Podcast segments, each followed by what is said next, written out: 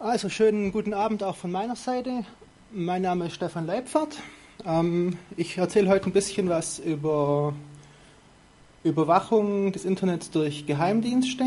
Ähm, schwerpunktmäßig wird da viel um die NSA gehen, aber auch, ich will auch ein bisschen aufzeigen, wie sind ähm, deutsche Geheimdienste da mit dabei, ähm, unterstützen diese vielleicht sogar.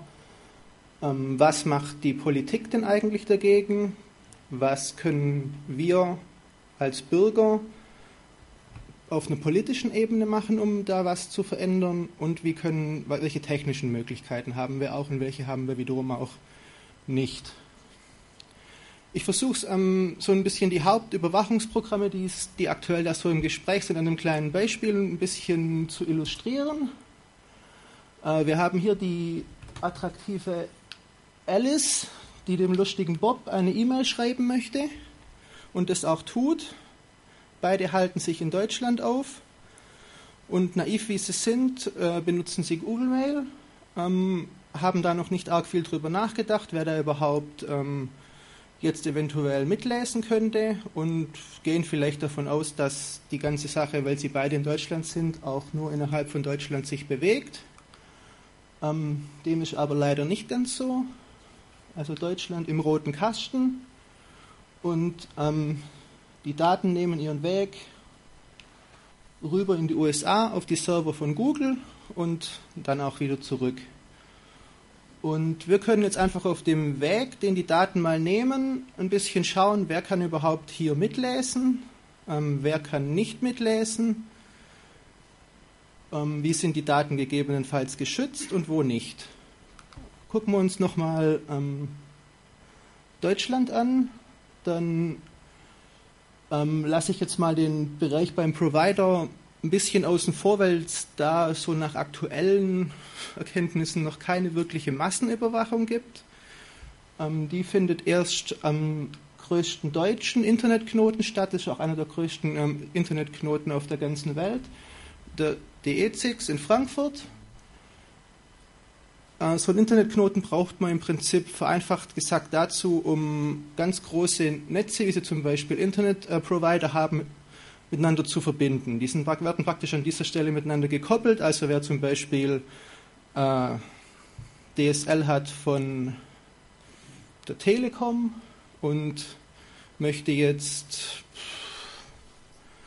irgendwo auf der, zum Beispiel bei YouTube ein Video angucken, dann wäre im Prinzip äh, die Verbindung zwischen der Telekom und YouTube, okay, die Telekom ist hier ein schlechtes Beispiel, aber weil die gerade das nicht machen als einzige Provider am DE6, aber zum Beispiel Kabel BW YouTube wäre dann praktisch der Übergang am DE6. Und äh, hier haben wir schon das erste Problem. Ähm, in Frankfurt am DE6 heißt einer der größten ähm, Infrastrukturanbieter, also die direkt Kabel verlegen. Level 3, die sind da international ziemlich weit mit vorne, machen in vielen großen deutschen Städten, betreiben die die Infrastruktur, über die dann ähm, Behörden zum Beispiel ihre ganzen Daten untereinander austauschen. Level 3 ist eine US-amerikanische Firma, die nach US-amerikanischen Gesetzen auch verpflichtet ist, im Ausland gesammelte Daten in den USA vorzuhalten, was sie auch tun. Es gibt einen Zeugen, das ist jetzt nicht wirklich bestätigt, der behauptet sogar, dass zum Beispiel in, ähm, in Gesamt Süddeutschland alles, was über Level 3 an Telefongesprächen und so weiter geht, alles, was über die Infrastruktur geht, von denen komplett abgehört wird. Dann haben wir natürlich auch noch unsere Freunde vom BND, also vom Bundesnachrichtendienst, der Deutsche Auslandsgeheimdienst. Der ist, ähm, hat ähm, nach deutschem Recht die Möglichkeit, äh, maximal 20 Prozent des deutschen Verke äh, des Verkehrs äh, ins Ausland mitzulesen. Ähm, maximal 20 Prozent klingt jetzt vielleicht irgendwie ein bisschen wenig oder da hat man ja vielleicht Glück, wenn man da jetzt nicht dabei ist, aber wenn man mal äh, anguckt, welche Daten so durch übers Internet laufen, dann haben wir natürlich zu einem ganz großen Teil da auch ähm, Video dabei, also gerade YouTube oder irgendwelche anderen Streaming-Dienste, die natürlich dann BND nicht sonderlich interessieren, höchstens wer schaut was, aber den Inhalt, der Inhalt ist nicht wirklich interessant. Von daher kann sich der BND natürlich da rauspicken, was ihn interessiert. Und die Frage stellt sich natürlich technisch auch, woher weiß ich überhaupt, äh, was ich mir genauer angucke. Muss ich dazu nicht erstmal alles angucken oder vermutlich wird es nicht per Zufallsgenerator entschieden. Dann da ein kleiner äh, Einschub Zusammenarbeit BND-NSA. Ähm, der BND kooperiert mit der NSA und gibt äh, an die NSA Verbindungsdaten weiter. Der BND darf das nur machen für ähm, Verbindungen von und nach Deutschland ins, ins Ausland. Er gibt also da weiter Telefondaten, E-Mail, SMS, Chat, alles, was er da aufzeichnen kann. Und wenn man da mal eine Größenordnung sehen möchte, dann waren das im Dezember 2012 circa 500 Millionen Datensätze. Äh, was dann genau ein Datensatz ist, ist auch ein bisschen immer unklar, ob das jetzt einfach nur heißt, der und der hat dort angerufen oder ob das größere Sammlungen sind, weiß man nicht. Und weil die beim BND ganz intelligente Leute sind und Deutsche nicht abhören dürfen, ähm, haben die sich da was ganz Cleveres ausgedacht. Die wissen nämlich, dass Deutsche ausschließlich E-Mail-Adressen mit DE-Domain haben oder von einer deutschen Vorwahl aus telefonieren. Also ähm, gmx.net, hm, schade, sap.com dumm. Gut, dann gucken wir mal, wie die Sache weiterläuft. Ähm, hier über Frankreich. Über Frankreich können wir zurzeit noch nicht allzu viel sagen. Das nächste, was jetzt äh, bekannt geworden ist, ist, ist das Tempora-Programm der Briten. Ähm, warum das besonders äh, in, interessant ist, ähm, zeigt sich auf zeigt sich hier. Also über Großbritannien laufen 200 Glasfaserkabeln. Kabel. Das heißt, wenn man sich das mal anguckt, ähm, fast der gesamte Verkehr innerhalb von Europa und auch fast alles, was dann hier Richtung USA geht, läuft über Großbritannien. Und die Briten schneiden einfach knallhart den kompletten Verkehr mit, der über diese, über diese Kabel geht, speichern den bis zu drei Tage analysieren ihn in der Zeit, ähm, nehmen raus, was sie nicht interessiert, gerade zum Beispiel, nehmen, die werden nicht äh, eine Milliarde Kopien von Gangnam Style speichern, aber schon gucken, auf was sie dann da Wert legen. Ähm, die Briten kooperieren hier eng mit den Amerikanern. Das ist generell ein Muster, was zwischen den englischsprachigen Diensten sehr verbreitet ist. Die Gruppe nennt sich Five Eyes, also die fünf englischsprachigen Dienste. USA, Großbritannien, Kanada, Neuseeland und Australien ähm, tauschen da extrem freizügig Daten aus. Und ähm, weil die Amerikaner Sorge hatten, dass da vielleicht in irgendwas rausgeht, haben sie natürlich, haben sie freundlicherweise dafür gesorgt, dass die Briten das auch anständig aufbauen können und haben sie damit, man schätzt, 100 Millionen Dollar bezuschusst, um dieses Programm ordentlich laufen zu lassen. Dann gehen wir hier über den großen Teich. Ähm, ich habe es jetzt mal hier eingebaut, obwohl das vermutlich hier nicht der Fall ist, weil wir hier sehen, sowohl am Anfang als auch am Ende des Kabels ähm, haben wir Abhöreinrichtungen. Deswegen passt das Beispiel jetzt hier nicht. Aber ich wollte es einfach mal auch erzählt haben. Wenn man nochmal die ähm, gesamten Seekabel auf der ganzen Welt anguckt, dann sehen wir hier die Vereinigten Staaten, hier viele Kabel, die fast alle aus Großbritannien kommen und hier rüber nach Asien. Das heißt, die Amerikaner haben Zugriff auf alles das, was über ihr Gelände geht. Aber nicht alle Kabel gehen über ihr Gelände. Man sieht zum Beispiel hier einige Kabel oder auch das, was, die, was hier zwischen den ganzen asiatischen Ländern läuft, würde sie dann doch interessieren. Und was macht man da? Man hat da ein Seekabel und will dann wissen, was da los ist. Man nimmt sich so eins von seinen hübschen Atom-U-Booten, steckt, man schätzt 1,5 Milliarden Dollar rein, baut es so um, dass mit dem U-Boot Seekabel angezapft werden können. Sprich auch ähm, Kabel, die nicht über die USA oder über anderes englischsprachiges Territorium laufen, werden angezapft und der Verkehr mitgeschnitten. Gut, dann landen wir an Land an in den, US in den USA. Das äh, passende Programm heißt hier Upstream, ist im Prinzip das Gegenstück zu dem britischen Tempora.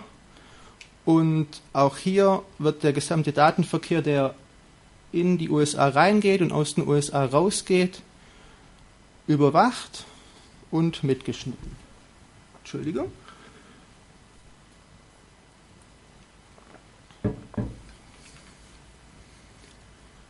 Gut, dann sind wir in den USA auf dem Festland.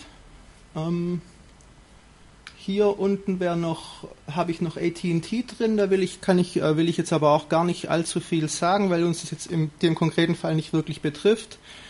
Aber die NSA hört in den USA zum Beispiel natürlich auch das komplette ähm, Festnetz mit, also alles, was mit Internet, Festnetztelefonie und Mobilfunktelefonie zu tun hat ähm, hören sie, man weiß es nicht, ob sie wirklich jedes Gespräch mithören, aber sie haben zumindest ähm, Zugriff auf die Verbindungsdaten, also wer hat wem, mit wem, von wo telefoniert.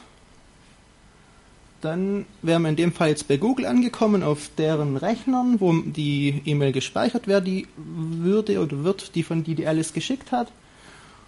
Und äh, ja, hier schlägt Prism zu.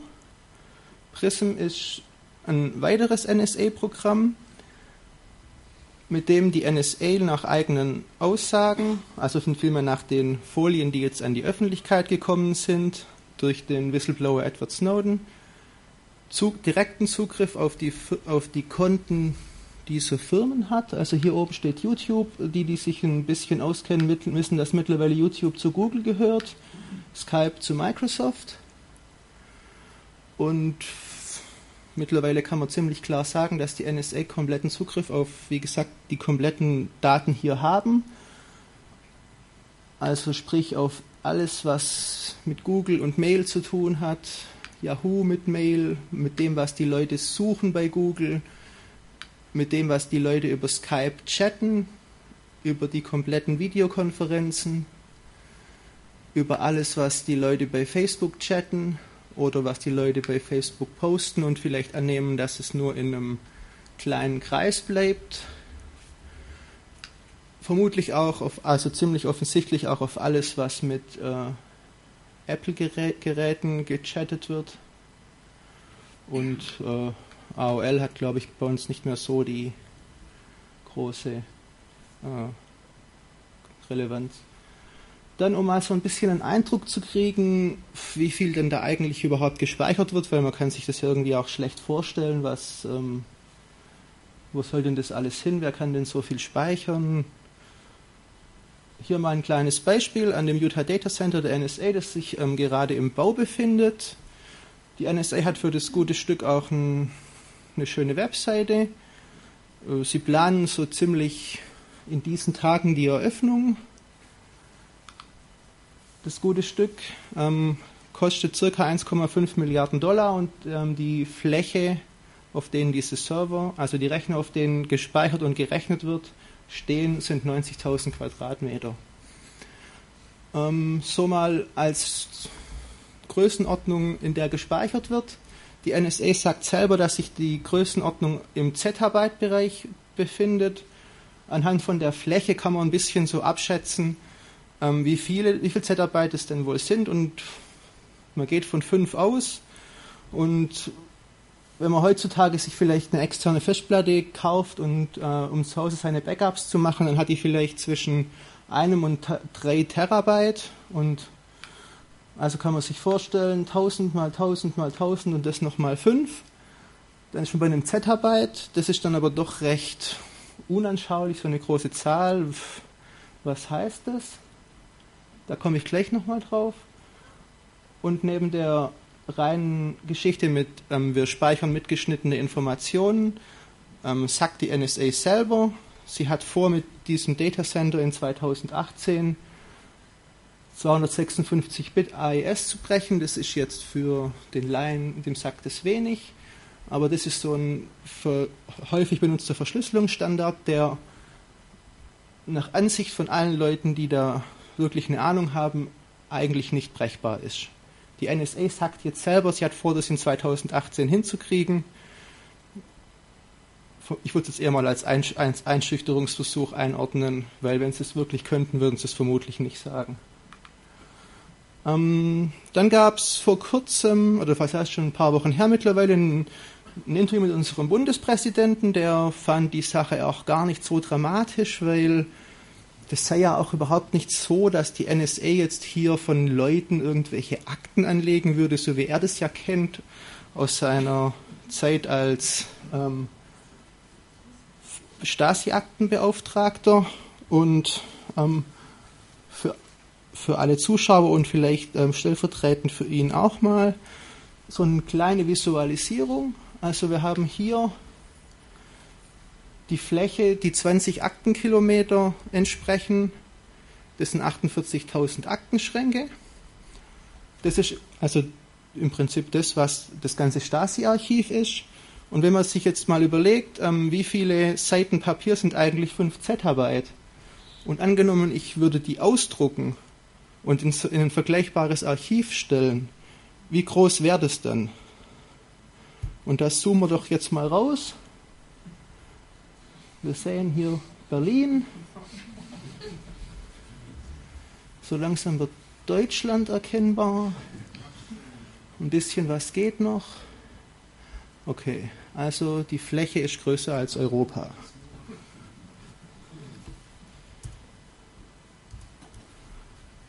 Äh, ups.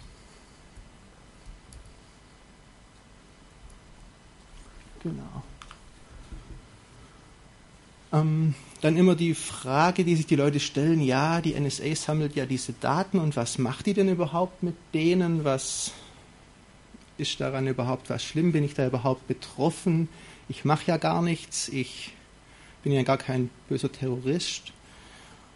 Und ich versuche das mal so ein bisschen an, im Prinzip klar zu machen, was die, was die versuchen damit zu machen, aber auch ähm, konkret zu zeigen, welche Auswirkungen das heute schon hat. Im Prinzip ähm, wollen die Geheimdienste also von jedem Menschen wirklich alles speichern und erfassen, was er macht. Sie nehmen da wirklich, versuchen da an jede Quelle zu kommen. Da ist jedes Mittel recht.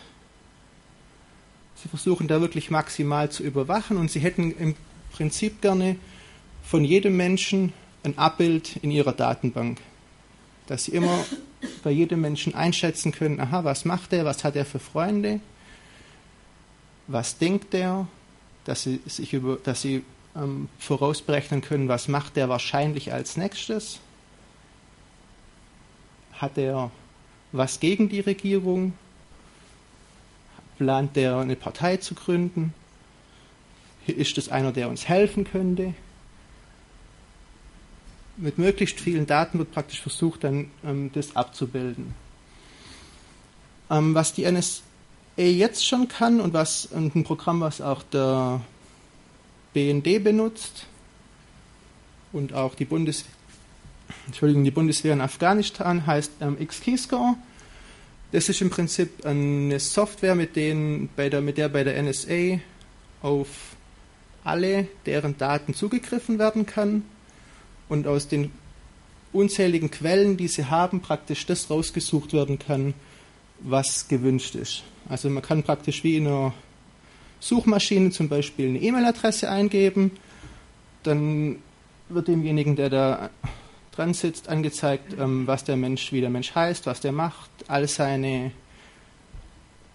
Sachen, die er online macht, also alles, was wir wirklich an Quellen haben und natürlich auch sein soziales Netzwerk, mit wem redet er viel, mit wem redet er gar nicht, also was sind seine engen Freunde, wo kann man ihn ähm, einsortieren. Und natürlich kann auch ein bisschen geschickter gesucht werden. Also zum Beispiel, wie ich jetzt hier hingeschrieben habe, nach wenn Sie zum Beispiel wissen wollten, wer sind eigentlich die Anführer der Bewegung gegen Stuttgart 21, dann könnten Sie das mit dieser Software auch herausfinden, so Sie denn die Daten aus Deutschland haben. Denn natürlich ein Anführer von der Gruppe wird mit ähm, viel mehr Leuten kommunizieren als, die, als nur die Mitglieder aus einer Gruppe. Also die werden im Prinzip sehen, wer ist innerhalb von einer Gruppe am stärksten vernetzt und das sind in der Regel dann die Anführer. Den könnten Sie so rausfinden. Ein ganz praktisches Beispiel ähm, lesen wir immer wieder oder hören wir immer wieder mal in den Nachrichten, ähm, sind Drohnenmorde. Ähm, ich weiß nicht, Drohnen dürfte jeder kennen. Unbemannte fliegende Roboter im Prinzip die, die die USA in 90 Ländern auf der Welt einsetzt. Ähm, am bekanntesten dürfte es sein aus Afghanistan, Pakistan oder auch immer wieder im Jemen. Also hier werden im Prinzip ähm, Leute, die nach der Meinung der Geheimdienst, also der NSA-Datenbanken zum Beispiel ähm, Terroristen sind, also die zum Beispiel sich an, an ihrer Meinung nach verdächtigen Orten aufhalten, mit den falschen Leuten reden, aber die wirklich ähm, noch nichts strafrechtlich Relevantes oder so gemacht haben, die werden hier dann einfach vor Ort ohne Vorankündigung aus der Luft getötet.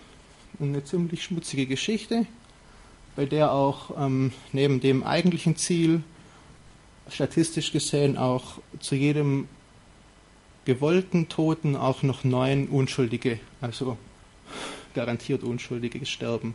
Wobei wir in einem Rechtsstaat ja immer davon ausgehen, dass ähm, wenn ich na, etwas beschuldigt werde, habe ich die Möglichkeit, mich zu verteidigen.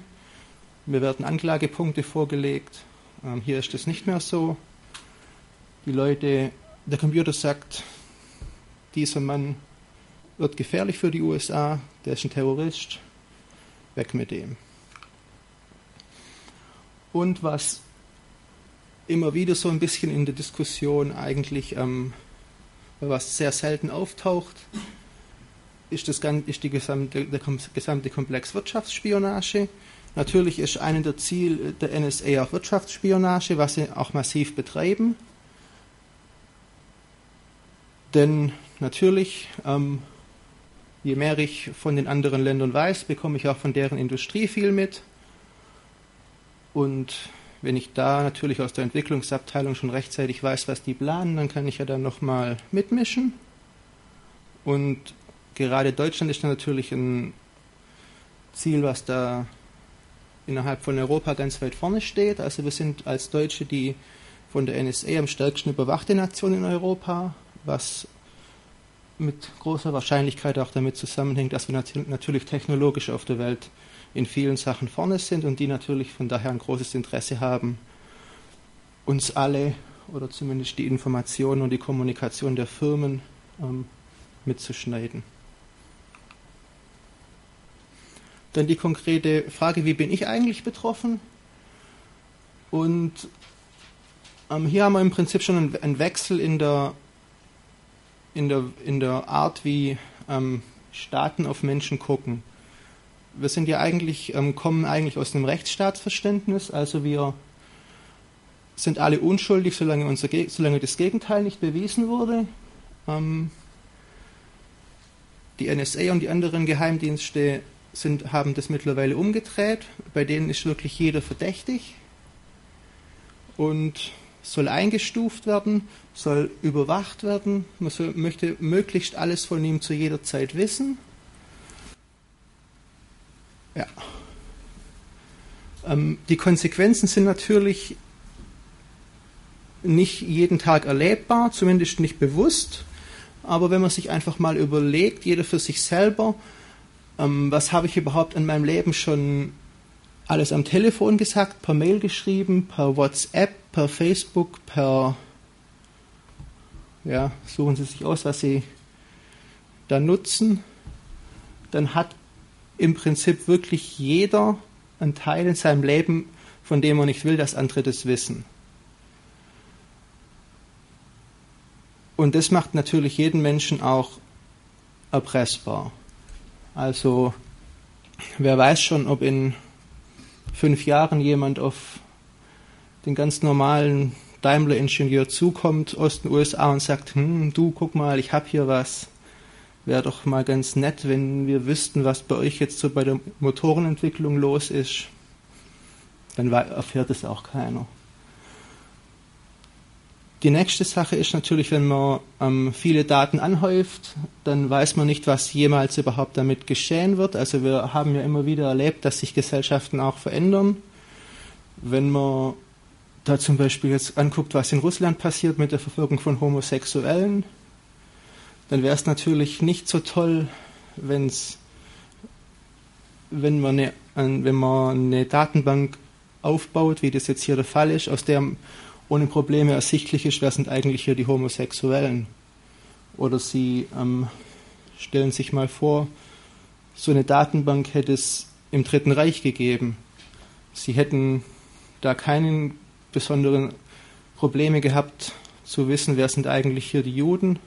Sie hätten da nicht groß suchen müssen, irgendwelche Pässe oder Stammbäume vergleichen. Sie machen Klick, sie sehen das aber auch in der jüngeren deutschen Vergangenheit, wenn man da nur an die DDR und an die Stasi denkt, wenn die natürlich ähm, solche Überwachungsmöglichkeiten gehabt hätten, hätten die schon im Keim erkennen können, ah, wer sind eigentlich für die Leute, die Widerstand leisten, wer vernetzt sich hier mit wem, wer trifft sich eigentlich, wer ist eigentlich auf welcher Demonstration? Und hätten hier schon früher eingreifen können? Und hätten vermutlich ähm, die deutsche Wiedervereinigung nie erlebt.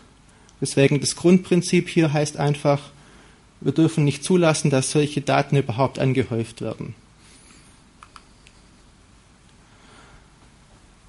Dann besteht natürlich auch die Gefahr, dass sich jeder einzelne Mensch ähm, selber beschränkt, indem er, sich, indem er weiß, aha, ich werde hier überwacht, jetzt sage ich das und das vielleicht gar nicht, jetzt gehe ich vielleicht gar nicht demonstrieren, weil ich Angst habe, weil ich weiß, aha, ich habe mein Handy dabei und die sehen ja dann, wo ich mich so grob aufhalte. Sie überlegen dann vielleicht, ja, soll ich jetzt überhaupt heute Abend zum CCCS gehen und mir anhören, was mit den ganzen ähm, Geheimdiensten so los ist und wie ich meine Mail verschlüsseln kann? Oder bin ich dann schon irgendwie hier in einem besonderen Fokus? Oder soll ich überhaupt meine Kommunikation verschlüsseln? Macht mich das überhaupt noch? Äh, bin ich dann noch mehr im Visier und ähm, überhaupt erst im Visier? Oder wie ist denn das überhaupt? Sie beschränken sich also vielleicht selbst und machen, sind nicht mehr so frei, wie sie eigentlich sein dürfen. Und nicht zuletzt aus den ähm, Gründen ist das auch eine Grundgesetzverletzung und, und auch eine Menschenrechtsverletzung, der wir wirklich massiv entgegentreten müssen. Ähm, als nächstes wollte ich eigentlich eine Folie machen, ähm, was macht unsere Regierung? Ich habe allerdings dann, mir ist dann kein Punkt eingefallen. ja, ich hatte so ein bisschen auf erst hingeschrieben, ja, ähm, beschwichtigen, ja genau, oder runterspielen oder sagen, die Sache ist perfekt aufgeklärt, keine Gefahr, alles gut, keine Deutschen betroffen. Oder wie unser Innenminister ein super Grundrecht erfindet namens Sicherheit.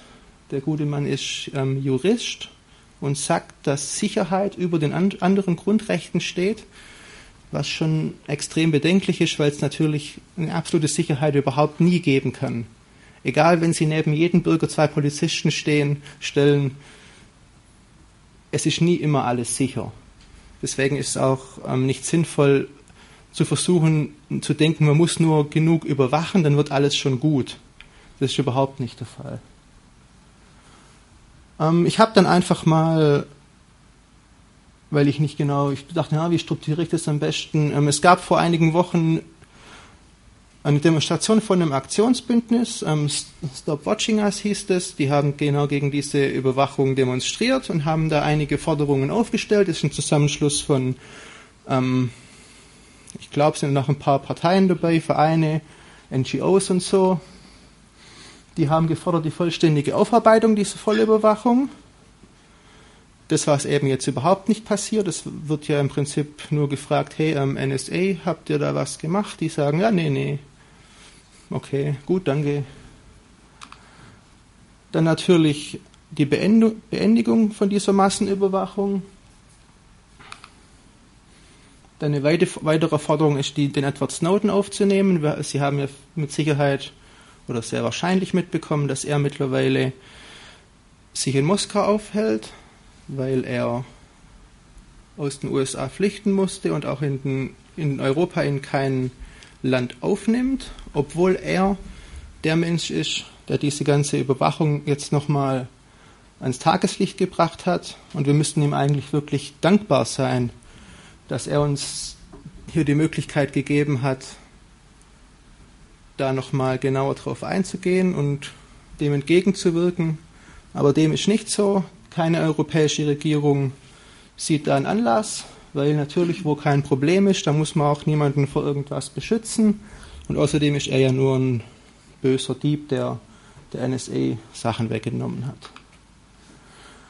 Eine weitere Forderung ist keine Vorratsdatenspeicherung. Wir hatten ja hier in Deutschland, ich weiß nicht genau, ich glaube ungefähr 18 Monate eine Vorratsdatenspeicherung, in der gespeichert wird, wer hält sich mit, ähm, mit seinem Handy wo auf, telefoniert wann mit wem und so weiter, wer macht, hat welche Internetadresse zu welchem Zeitpunkt. Und Vorratsdatenspeicherung ist im Prinzip wieder genau die Geschichte, um die, die ich vorhin schon erwähnt hatte. Wir haben eine anlasslose Speicherung von Daten. Also wir, es wird erstmal alles genommen von, alles abgespeichert und nachher geguckt, ja, was brauchen wir denn da? Eben das kann es nicht sein. Wir müssen wieder dahin kommen, dass wir nur Verdacht ermitteln. Dann ein weiterer, eine weitere Forderung ist keine Bestandsdatenauskunft. Die Bestandsdatenauskunft ist seit ein paar Monaten bei uns in Deutschland in Kraft. Ähm, ist ein Gesetz, bei der Polizei, Behörden und Geheimdienste äh, bei Providern und Telekommunikationsanbietern und so abfragen können, ja, ähm, wem gehört eigentlich diese Telefonnummer, wem welcher Nutzer hatte eigentlich zu der und der Zeitpunkt, zu dem und dem Zeitpunkt diese Internetadresse. Also ich weiß nicht, für, für den, der jetzt da nichts drunter versteht. Ähm, Sie haben zu Hause alle bei Ihrem Anschluss eine Internetadresse, weil Sie müssen ja im Prinzip, Sie kommunizieren von zu Hause mit irgendeinem Rechner woanders auf der Welt. Der Rechner hat eine Adresse, Sie haben eine Adresse und Sie, der Rechner muss natürlich wissen, an wen er die Daten schicken soll, die Sie haben wollen. Deswegen brauchen immer beide eine Adresse und wenn Sie jetzt beispielsweise irgendwas auf einer Webseite in einem Forum posten oder so, hat in der Regel ihre, ihre IP-Adresse mitgespeichert und mit dieser Bestandsdatenauskunft ähm, können Geheimdienste oder Polizei und Staatsanwaltschaften bei den Providern nachfragen, wer war das eigentlich? Und das können sie auch ohne Richtervorbehalt machen. Also sie können einfach ähm, an die Anbieter rangehen und sagen, hey, äh, sag mal, ähm, über die Forderungen von diesem Aktionsbündnis hinaus, bei dem der CCC auch äh, Mitglied war, hat der CCC noch weiter, weitere Forderungen aufgestellt. Ähm, zum einen die Strafverfolgung der Beteiligten an dieser Affäre. Ähm, wie vorhin schon erwähnt, handelt es sich ja hier um Verletzung von Grundrechten von Deutschen und unsere Regierung lässt uns hier im Regen stehen. Sie beteiligt sich da also an ähm, Grundrechtsverletzungen was nicht legal ist. Das soll verfolgt werden. Des Weiteren fordern wir die Abschaffung der Geheimdienste. Ähm, da gibt es viele gute Gründe dafür. Ich würde jetzt einfach mal ein paar rauspicken. Ähm, wir leben in einer Zeit, in der die Bürger immer mehr wissen wollen, was ihr Staat eigentlich tut. Und ein Geheimdienst arbeitet, wie sein Name schon sagt, geheim und keiner kann wirklich wissen, was die da machen. Wir haben zwar auf einem Papier eine Kontrolle, aber wie sich in der Praxis zeigt, wird die nicht effektiv durchgeführt und die Nachrichtendienste ähm, erzählen den Kontrolleuren im Prinzip oder müssen den Kontrolleuren auch nur das erzählen, was sie für relevant halten. Die Kontrolleure könnten Beauftragte in die Dienste schicken, die sich da mal alles angucken, tun sie aber nicht. Also von der Seite kommt überhaupt nichts. Und ähm, die Geheimdienste beteiligen sich ja aktiv daran, unsere Grundrechte zu verletzen. Also weg mit denen. Dann ähm, fordern wir die Auflösung des Safe Harbor Abkommens. Das, ich muss kurz einen Schluck trinken.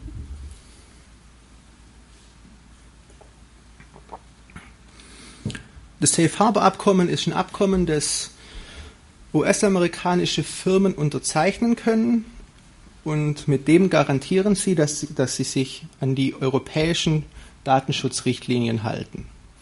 Also es gibt ja europäische Datenschutzrichtlinien, in der sich die europäischen ähm, Firmen äh, verpflichten, also verpflichtet sind, sich an Regeln zu halten. Und wenn man das dann genau nimmt, dürften dann viele persönliche Daten gar nicht in die USA übermittelt werden, aber durch dieses Safe Harbor Abkommen, das die ähm, amerikanischen Firmen dann unterschreiben können, sagen sie im Prinzip, ja, wir halten uns wirklich an die Regeln. Äh, überraschenderweise tun sie das natürlich nicht. Sie arbeiten mit der NSA zusammen oder mit den Geheimdiensten, ähm, freiwillig oder unfreiwillig. Also wir hatten ja vorhin Prism, da geht es um eine freiwillige Zusammenarbeit von den Firmen mit der NSA, die, de, die der NSA der Zugriff auf die ähm, Daten gibt. Aber in den USA gibt es da noch weitere Möglichkeiten, wenn die Firmen nicht kooperieren, können die Firmen dazu gezwungen werden zu kooperieren. Und es ist auch eine sehr ähm, bedenkliche Geschichte. Die Firmen, die werden in einer Art und Weise dazu gezwungen, sich äh, zu kooperieren. Sie dürfen nicht darüber sprechen und sie dürfen auch nicht mal einen Anwalt hinzuziehen oder dagegen klagen. Also sie haben dann in dem Fall gar keine Möglichkeit, da rechtliche Schritte einzuleiten und müssen im Prinzip kooperieren, was dann die meisten auch tun. Und ja, es gibt nur wirklich wenige gute Beispiele von Firmen, die da reagiert haben, wie es sich eigentlich gehört, nämlich indem sie so eine Aufforderung bekommen haben, einfach ihren Laden zugemacht haben. Ähm, das ist auch irgendwie so ein bisschen ein Argument, was die, die großen Internetfirmen in den USA auch bringen. Ja, wir können ja, haben ja gar keine Möglichkeit, hier irgendwas zu tun, weil wir müssen uns an die Gesetze halten. Damit machen sie es natürlich auch extrem einfach, weil ähm, überlegen Sie mal die ganzen Firmen, die ich vorhin bei Prism aufgezeigt habe, also Google, Microsoft, Facebook, Apple. Da setzen sich die Firmenchefs mal an einen Tisch und sagen, wir wollen das nicht. Ähm, das verletzt die Rechte unserer Benutzer und lassen Sie die Leute mal mit dem US-Präsidenten reden. Ich glaube, die könnten was bewegen. Tun sie aber nicht. Okay, dann hatte ich jetzt gerade einen Punkt äh, übersprungen. Dann äh, fordern wir weiterhin, dass Maßnahmen zur zukünftigen Sicherung der Rechtsstaatlichkeit eingeführt werden. Ähm, da komme ich gleich noch ein bisschen bei dem, was jeder Einzelne tun kann, dazu, aber natürlich ähm, gibt es da wirklich vielfältige Möglichkeiten. Und als letzten Punkt noch ähm, müssen, wir, müssen wir als EU und als Deutschland natürlich auf die US und auf die britische Regierung Druck ausüben dass hier Datenschutzbestimmungen äh, beachtet werden. Und wir sind, wir sind ja durch die EU wirklich viele Leute, viele Nutzer haben wirklich einen extrem großen äh, wirtschaftlichen Hebel, den wir da ansetzen könnten, weil wenn wirklich die europäischen Nutzer diese US-Firmen nicht mehr, nicht mehr äh, benutzen würden, haben die ein Riesenproblem und dafür haben die auch wirklich Angst. Und auf der Schiene kann man denen auf jeden Fall zu Leibe rücken. Gut, dann kommen wir ein bisschen, was jeder Einzelne tun kann. Ich habe es gegliedert in politisch-gesellschaftlich und nachher noch technisch. Ähm, wir hören immer wieder, ja, das äh, gibt da kein Problembewusstsein, aber ähm, im Prinzip die Grundlage für alle Veränderungen sind erstmal die, dass die Leute überhaupt verstehen müssen, dass es ein Problem gibt. Und das kann jeder Einzelne natürlich in seinem Freundeskreis machen. Er kann sagen, ja, ähm, das Problem gibt's, das einfach mal thematisieren, dass die Leute da einfach ins, ins Nachdenken kommen, sich eine Meinung bilden und dafür sensibilisiert werden. Dann, toller Termin, in zehn Tagen ist Bundestagswahl. Auch hier haben wir alle die Möglichkeit, vielleicht was zu ändern. Jeder Einzelne kann sich ja mal angucken, wie sich die Parteien alles so gerade verhalten, wer sich zu dem Thema wie positioniert, wer sich vielleicht auch zu solchen Themen wie Vorratsdatenspeicherung wie positioniert. Und dann überlegen, wie viele denn da überhaupt noch übrig bleiben, die man wählen kann und diese ganze Affäre hier vielleicht zu einem entscheidenden Thema für, die, für seine Wahlentscheidung machen. Was auch immer hilft und was man wirklich nicht unterschätzen darf, darf ist, sind Demonstrationen. Ich glaube, Politiker haben vor weniger, vor wenig Sachen so arg Angst wie Leute, die demonstrieren. Ich glaube, gerade wir als Stuttgarter sollten gesehen haben, dass man da was bewegen kann. Ähm, ja, man kann nicht, man kann nicht gezwungenermaßen immer alles rumreißen, aber man kann auf jeden Fall was bewegen und es gibt ja wirklich auch noch positivere Beispiele, wenn man sich mal anguckt, ähm, der Fall der Mauer, da waren auch nicht alle Bürger der DDR demonstrieren, sondern zu den, zu den Hochzeiten nur 500.000. Also man kann da was reißen. Dann kann jeder Einzelne natürlich auch mit seinem Abgeordneten in seinem Wahlkreis reden. Auch das, ich weiß nicht, das sind so, so ein paar Punkte, die lese ich immer wieder, aber die stimmen wirklich auch. Weil wenn nämlich so ein, Wahl, so ein Abgeordneter, der, der in seinem Wahlkreisbüro sitzt und bei seiner Sprechstunde hintereinander zehn Leute hat, die mit dem gleichen Thema zu ihm kommen, dann kann der, weiß der vielleicht nicht unbedingt genau, worum es geht, weil es vielleicht nicht sein Fachgebiet ist, aber spätestens nach dem Tag wird er sich eine, eine Meinung bilden. Und vielleicht beim nächsten Mal, wenn Sie zu ihm gehen, schon eine andere Meinung haben als davor die, die Meinung, die von seiner Parteiführung kommt. Gut, dann kommen wir zum, zu den technischen Aspekten. Also, hm, wie gesagt, dieses Überwachungsproblem lässt sich nicht technisch lösen und auch nicht nur politisch. Es muss, muss ähm, beides gemacht werden. Wenn man nur eins macht, ist es ähm, uneffektiv. Das erste ist diese schöne Abkürzung FOSS, also freie und quelloffene Software benutzen. Die hat im Vergleich zu ähm, Software, dessen, also ich fange mal ein bisschen anders an.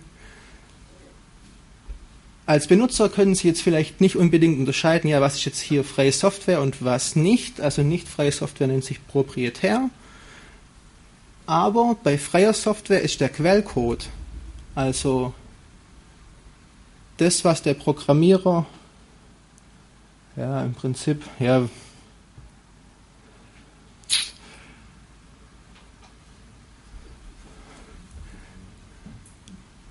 man kann einsehen, den Quellcode der Software einsehen und kann sehen, wie die funktioniert. Und kann so ausschließen, dass die Software zum Beispiel was tut, was ich gar nicht will, zum Beispiel ohne mein, mein Wissen meine Daten irgendwo anders hinschickt, möglicherweise eine Hintertür hat, in die Geheimdienste oder auch andere Leute eindringen können und meine Daten stehlen können. Und wenn wir nachher zu dem Thema Verschlüsselung kommen, ist freie Software wirklich essentiell, weil nur bei freier Software kann überprüft werden, ob diese Verschlüsselung ähm, richtig gemacht wird.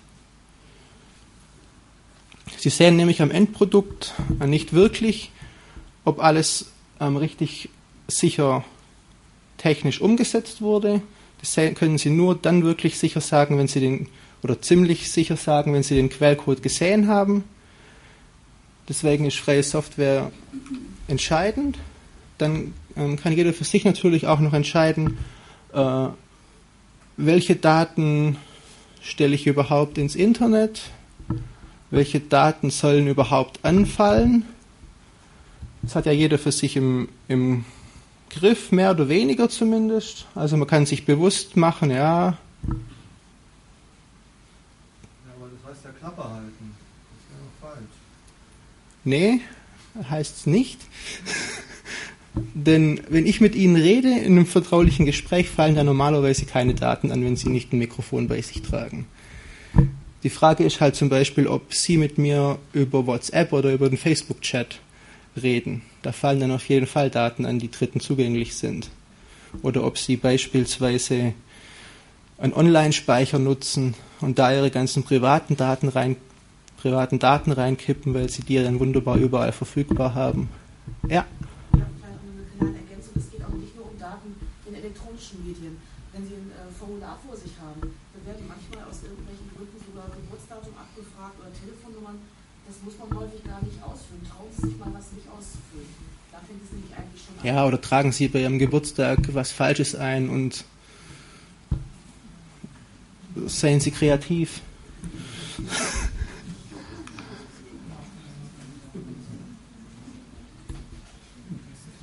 Was auch hilft, sind ähm, dezentrale Systeme. Also ein zentrales System, ein Beispiel dafür wäre zum Beispiel Facebook. Sehr viele Leute sind einfach bei Facebook. Viele Leute sind also bei einer Firma. Das heißt, ich muss, wenn ich als Geheimdienst Daten sammeln möchte, einfach nur zu einer zentralen Stelle gehen und kann da ganz, ganz viel abgreifen. Außerdem hat natürlich Facebook eine, eine riesen ganz viel über sich herauszufinden. Und wenn, sie, wenn man da einfach ein bisschen mehr verteilt, sich Alternativen sucht, die eine Gruppe ist vielleicht hier, die andere dort, man nutzt vielleicht nur den einen Dienst und nicht alle. Nicht alle machen E-Mail bei Google Mail, sondern verteilen sich auf viele kleinere Anbieter, dann ist das alles schon viel äh, schwieriger zu überwachen und man muss nicht einfach nur zu einer zentralen Stelle hingehen und sagen, hier geht mal alles her und hat von extrem vielen Leuten die Daten, sondern es wird viel aufwendiger. Außerdem ist natürlich auch extrem einfach, die Leute dann äh, zu, zens zu zensieren. Wenn ich nämlich einfach nur irgendeinen zentralen Dienst abschalten muss, stehen alle da und wissen nicht mehr, was sie machen sollen. Wenn man sich da verteilt, ist das noch viel, ist es schon viel schwieriger. Ähm, Habe ich gerade schon ein bisschen an, äh, erwähnt. Ich mag das Wort Cloud nicht, aber ich habe mich gezwungen, es zu benutzen. Also wirklich vorsichtig sein bei Online-Speicheranbietern. Ich weiß nicht, Dropbox ist vielleicht vielen ein Begriff. Ähm, auch Dropbox speichert in den USA seine Daten. Auch die ganzen Geschichten, die jetzt immer mehr aufkommen mit, weiß ich nicht, Office 360 von Microsoft, die sagen, ja, speicher doch deine Daten nicht zu Hause auf deinem PC, sondern kipp doch alles bei uns auf den Server, das ist doch alles viel praktischer für dich. Oder iWork von Apple gibt es jetzt auch im Browser, also bei der NSA. Als nächsten Punkt noch US-basierte Anbieter meiden. Ähm, hatte ich vorhin schon ein bisschen versucht zu erklären. In den USA ist das äh, rechtlich noch viel bedenklicher, weil wie gesagt die ähm, Dienste oder FBI und die Polizei zu den ganzen Anbietern hingehen können, die ähm, einschüchtern können und ähm, zwingen können, Daten herauszugeben, ohne dass die viel Möglichkeiten haben, dagegen was zu machen, vor allem wenn es natürlich kleinere Anbieter sind. Äh, die werden sich zweimal überlegen, ob sie jetzt hier versuchen, gegen das FBI eine lange Klage anzustrengen oder ob sie einfach sagen, ja komm, hier stell da eine Kiste rein, durch die geht einmal alles durch und gut. Dann als letzter Punkt und als mit einer der wichtigsten Punkte ist Verschlüsselung als so ziemlich das stärkste Mittel, um ein bisschen was gegen Überwachung ausrichten zu können. Ich komme da gleich bei dem Beispiel E-Mail-Verschlüsselung noch ein bisschen genauer drauf, aber Verschlüsselung ähm, heißt ja nicht nur Verschlüsselung von Kommunikation. Sie können zum Beispiel sagen, wenn Sie denken, ja, zum Beispiel so ein Dienst wie Dropbox, den finde ich eigentlich gar nicht so schlecht, dass ich ähm, hier meine Daten irgendwo ablege und kann dann sowohl von meinem PC oder von meinem Laptop oder so ähm, da gemütlich drauf zugreifen. Sie können natürlich auch ähm, diese Daten vorher verschlüsseln und verschlüsselt ablegen und dann darauf zugreifen. Aber Kommunika Verschlüsselung von Kommunikation ist hier schon der Hauptpunkt, weil der verbirgt nämlich, ähm, was Sie mit Leuten reden. Ähm, ich will jetzt ein paar praktische Beispiele noch aufzeigen, ähm, wie man ein bisschen dafür sorgen kann, dass man nicht so überwacht wird und welche Software man da konkret einsetzen kann. Ähm, bei Software, die läuft immer auf einem Betriebssystem und wenn man sich dann überlegt, ja, welches Betriebssystem ist eigentlich ähm, hier jetzt vertrauenswürdig, muss man hier wieder auf diesen ähm, Gedanken von, freien, von freier Software zurückkommen also überlegen, welche Software am, sorgt am wahrscheinlichsten dafür, dass meine Daten bei mir bleiben, hat keine Hintertüren, ist überprüfbar sicher und für den normalen Benutzer, der im Prinzip ja immer so ein bisschen die Auswahl hat zwischen ähm, Windows, vielleicht dann noch OS X, also Apple und den dritten Kandidaten Linux, ist hier Linux ganz klar vorzuziehen, weil Linux auch ein, weil Linux ein freies Betriebssystem ist, das ähm, mit Abstand am meisten verbreiteste freie Betriebssystem, bei dem Sie immer den, bei dem Sie den Quellcode einsehen können. Ich glaube, die wenigsten Leute tun das überhaupt jemals. Ähm, ist aber auch nicht wirklich notwendig, weil es gibt natürlich für, jeden, für jedes Gebiet Experten, die sich dann die Sachen angucken. Und so haben sie eine deutlich erhöhte Sicherheit und eine Vertrauenswürdigkeit. Denn eine, in freier Software ist natürlich sofort ähm, ist recht leicht sichtbar, wenn hier irgendwas mit ihren Daten passiert was sie im Prinzip gar nicht wollen oder gar nicht erahnen können. Ähm, viele haben immer so ein bisschen eine Angst, ah, ich bin jetzt hier schon seit 15 Jahren auf Windows und eigentlich klappt das hier alles. Ich habe da zwar vielleicht ein bisschen ungutes Gefühl, Gefühl, aber jetzt hier mal das Betriebssystem wechseln, das traue ich mir vielleicht gar nicht zu. Aber also die Sorge würde ich wirklich jedem, jedem äh, versuchen zu nehmen. Es gibt da wirklich einsteig einsteigerfreundliche Varianten von Linux, die meiner Meinung nach am einfachsten für Einsteiger, die auch von Windows oder so kommen, äh, wäre Linux Mint. Kann man sich ähm, ganz, wie gesagt, kostenlos runterladen, kann es mal auf einen USB-Stick drauf packen, mal von dem booten und einfach mal ausprobieren. Ist wirklich benutzerfreundlich und damit kommt wirklich jeder klar der auch mit Windows klarkommt. Man kann es dann mal installieren, vielleicht neben seinem Windows. Mal gucken, wie kommt man überhaupt damit klar. Es vielleicht mal versuchen, jeden Tag zu benutzen und man wird feststellen, dass man da wirklich 99% seiner Sachen, die die normalen Leute mit ihren Rechnern machen, wirklich problemlos und super machen kann. Gut, dann ein bisschen konkreter E-Mail-Verschlüsselung, in, dem Fall mit PGP, das ist so das meist verbreiteste Verfahren für Privatleute. Es gibt noch eins, was ähm, Firmen eher benutzen, aber auf das gehe ich jetzt hier mal nicht ein. Die Frage ist, was bringt mir das? Die Verschlüsselung sorgt dafür, dass die Nachricht vor Dritten verborgen bleibt. Also ich kann sicherstellen, dass nur ich und der Empfänger das lesen können, was in der Mail drinsteht. Aber aufpassen, der Betreff ist nicht mit verschlüsselt und natürlich sind die Verbindungsdaten, sprich ich schreibe meinem Psychiater eine Mail, den ich nicht habe. Das sagt natürlich oft schon viel. Und natürlich ähm, ist, von, ist von außen sichtbar, wer redet überhaupt mit wem. Das ist schon wirklich fast die halbe Miete und ähm, sagt schon extrem viel, aber wieso alles herschenken, lass uns doch wenigstens ähm, den Inhalt verschlüsseln. Also wenn ich zum Beispiel mit meiner Frau E-Mails schreibe, dann ist das vielleicht kein Geheimnis. Ist schon klar, dass ich mit meiner Frau schreibe, aber so ist wenigstens äh, sichergestellt, dass niemand weiß, was wir denn miteinander, was wir denn schreiben. Als Bonus bei ähm, E-Mail-Verschlüsselung fällt dabei noch, gibt es noch zwei nette Geschichten. Zum einen kann sichergestellt werden, dass die Mail wirklich von dem kommt, der behauptet zu sein. Also es kann nicht sein, dass irgendjemand äh, hier in ein, in ein E-Mail-Postfach einbricht und mir eine Mail schreibt, hey, ich sitze in Afrika, überweis mir doch mal schnell 10.000 Euro auf mein Konto, bla bla bla. Und ich kann ähm, des Weiteren ausschließen, dass äh, an der Mail was verändert wurde.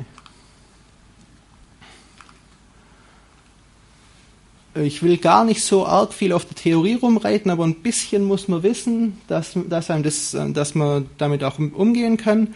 Verschlüsselung allgemein heißt ja einfach, ich ähm, habe einen Klartext, äh, mache den mit einem Codewort oder mit irgendwas ähm, so unleserlich, dass nur noch ich das lesen kann und derjenige, der den Schlüssel dazu hat. Jetzt habe ich natürlich in der Praxis das Problem, wenn ich jetzt jemandem eine E-Mail schicken will, den ich vielleicht noch nie getroffen habe, dann würde ich ja natürlich gern wissen, weil dann kann ich ihm ja schlecht irgendwie das passt das Codewort für meine Verschlüsselung mitteilen.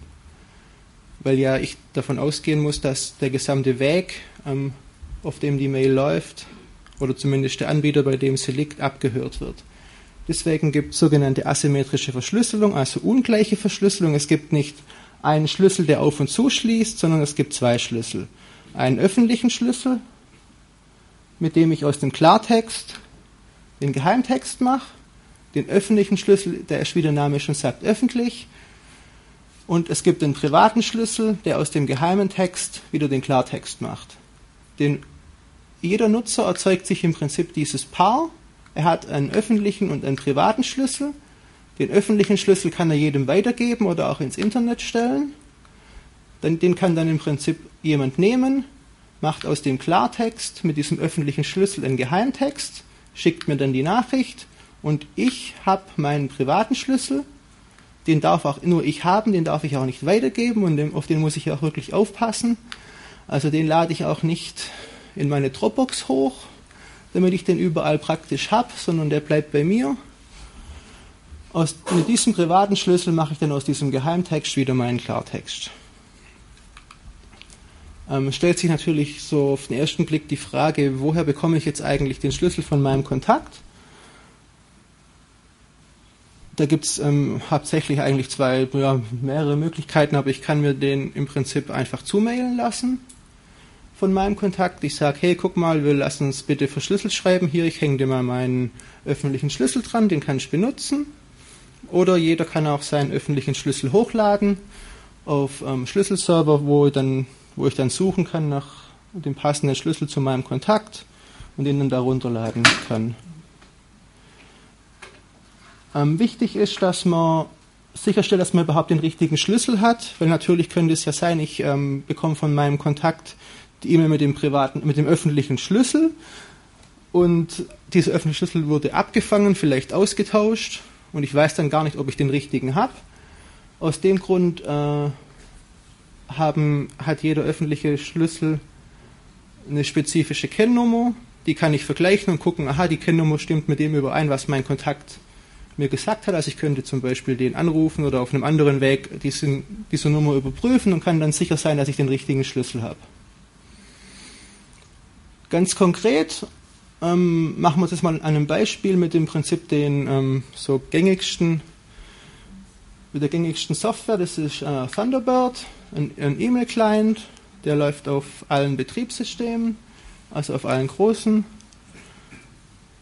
ähm, ich zeige es jetzt gleich mal konkret, wie das geht, wenn man mal äh, im Prinzip loslegen will und noch äh, nie eine Mail verschlüsselt hat. Wie gehe ich da eigentlich vor? Wie, wie läuft das? Ist das schwierig? Da können Sie da, haben Sie selber da mal einen Eindruck. Ähm, was ich jetzt mal vorausgesetzt habe, ähm, Sie haben Thunderbird installiert und Ihr vorhandenes Mailkonto eingerichtet. Also ist kein Hexenwerk, runterladen, installieren. Da kann man nichts falsch machen. Das installiert dann auch keine komische Toolbar oder irgendwas, sondern Ganz einfach, vorhandenes Mailkonto eingerichtet. Sie sind ja in der Regel eh bei einem großen Anbieter, da sind alle ähm, Daten bis auf Ihr Benutzername und Passwort schon hinterlegt. Einfach eingeben. Dann in Thunderbird ein, Plugin installieren, was die für die Verschlüsselung sorgt. Das heißt in dem Fall Enigmail. Das zeige ich auch noch gleich mal, wie das geht. Und ähm, unter Windows brauchen Sie zusätzlich dieses PGP for Win oder unter OS X äh, PGP Tools. Ist alles alle, äh, die gesamte Software ist natürlich frei, kann eingesehen werden. Und ähm, also das können Sie einfach sorgenlos installieren. Da können Sie munter auf Weiterklicken. Und gut. Okay, mach, lass uns mal konkret machen. Also das ist mein Thunderbird. Ich habe hier jetzt mal ein Mailkonto eingerichtet und ich habe einfach ähm, also ich habe mein, mein Mailkonto hier eingetragen und bin dann hier auf Add-ons, ähm, suche dann hier einfach Enigmail und ähm, habe es jetzt hier nicht drin, weil ich schon installiert habe. Also hier. Also dann habe ich jetzt noch keinen Schlüssel erzeugt und noch gar nichts gemacht. Mache ich jetzt einfach mal. Dann habe ich hier in meinem Menü den Punkt ähm, Open OpenPGP, gehe da drauf und einfach auf den Assistenten. Der fragt mich, soll, wollen Sie den Assistenten verwenden oder soll ich es manuell einstellen? Nee, ich will den Assistenten nehmen, weil ich kenne mich ja nicht so gut aus und der macht, der hilft mir hier ganz arg. Ähm, dann bin ich jetzt hier vor ein paar Entscheidungen gestellt. Ähm, zum einen möchte ich, äh, werde ich gefragt, ob ich alle Nachrichten unterschreiben will. Das hatte ich vorhin schon kurz erklärt. Ähm, unterschreiben stellt sicher, dass es vom richtigen Absender kommt. Wenn jemand allerdings keine Mailverschlüsselung bekommt, äh, benutzt und ich unterschreibe all meine Nachrichten, dann hat er dann vor, und, vor und nach dem Text schon ein bisschen einen Zahlensalat, was vielleicht manche verwirrt. Deswegen sage ich erstmal, nee, ich, ich will nicht alles unterschreiben. Und ich sage, ich will auch nicht alles standardmäßig verschlüsseln, weil leider natürlich nicht alle Leute äh, E-Mail-Verschlüsselung benutzen, aber ich will ja jetzt mal damit anfangen. Und Deswegen will ich nicht jede verschlüsseln, sondern ich ähm, aktiviere das einfach von Fall zu Fall. Dann fragt mich hier der Assistent, ob ich noch ein paar Einstellungen von Thunderbird an, anpassen will, dass es alles besser klappt. Sage ich wunderbar. Dann die Frage, soll ich äh, neue Schlüsselpaar erzeugen oder habe ich schon eins? Nee, ich habe ja noch keins, deswegen bin ich ja hier. Mache ich weiter, dann äh, brauche ich, muss ich jetzt hier ein Passwort vergeben. Ähm, spannendes Thema. Vortrag nächsten Monat.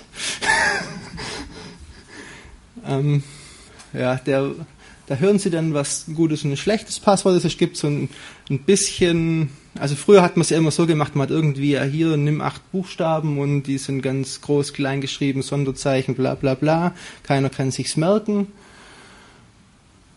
Ist aber nicht so clever, weil natürlich acht Zeichen schnell durchprobiert sind. Deswegen soll ich lieber irgendwie dafür sorgen, dass ich ein möglichst langes Passwort habe, was ich mir aber auch bestmöglich merken kann. Und da ist so ein bisschen, ein Tipp ist da einfach, ähm, vier Wörter zu benutzen, die nicht direkt zusammenhängen, aber aus, mit denen man sich vielleicht im Kopf irgendwie ein Bild machen kann. Also, wer hat mir ein Wort? Irgendeins? Ente. Gut. Noch eins. Pizza. Nee.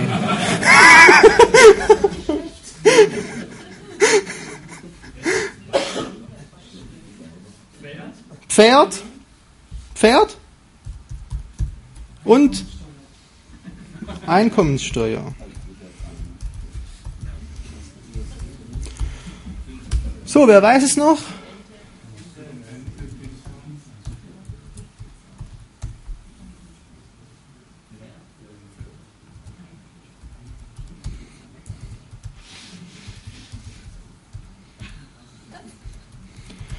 So, jetzt ist die Frage, ob ich mich vertippt habe.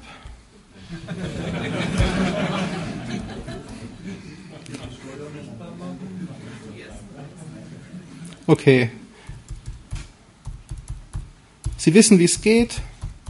Ich mache mal Test, Test.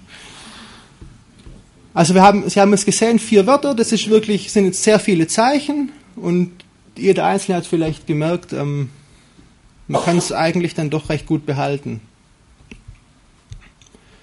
So, ähm, dann nochmal hier eine kurze Zusammenfassung.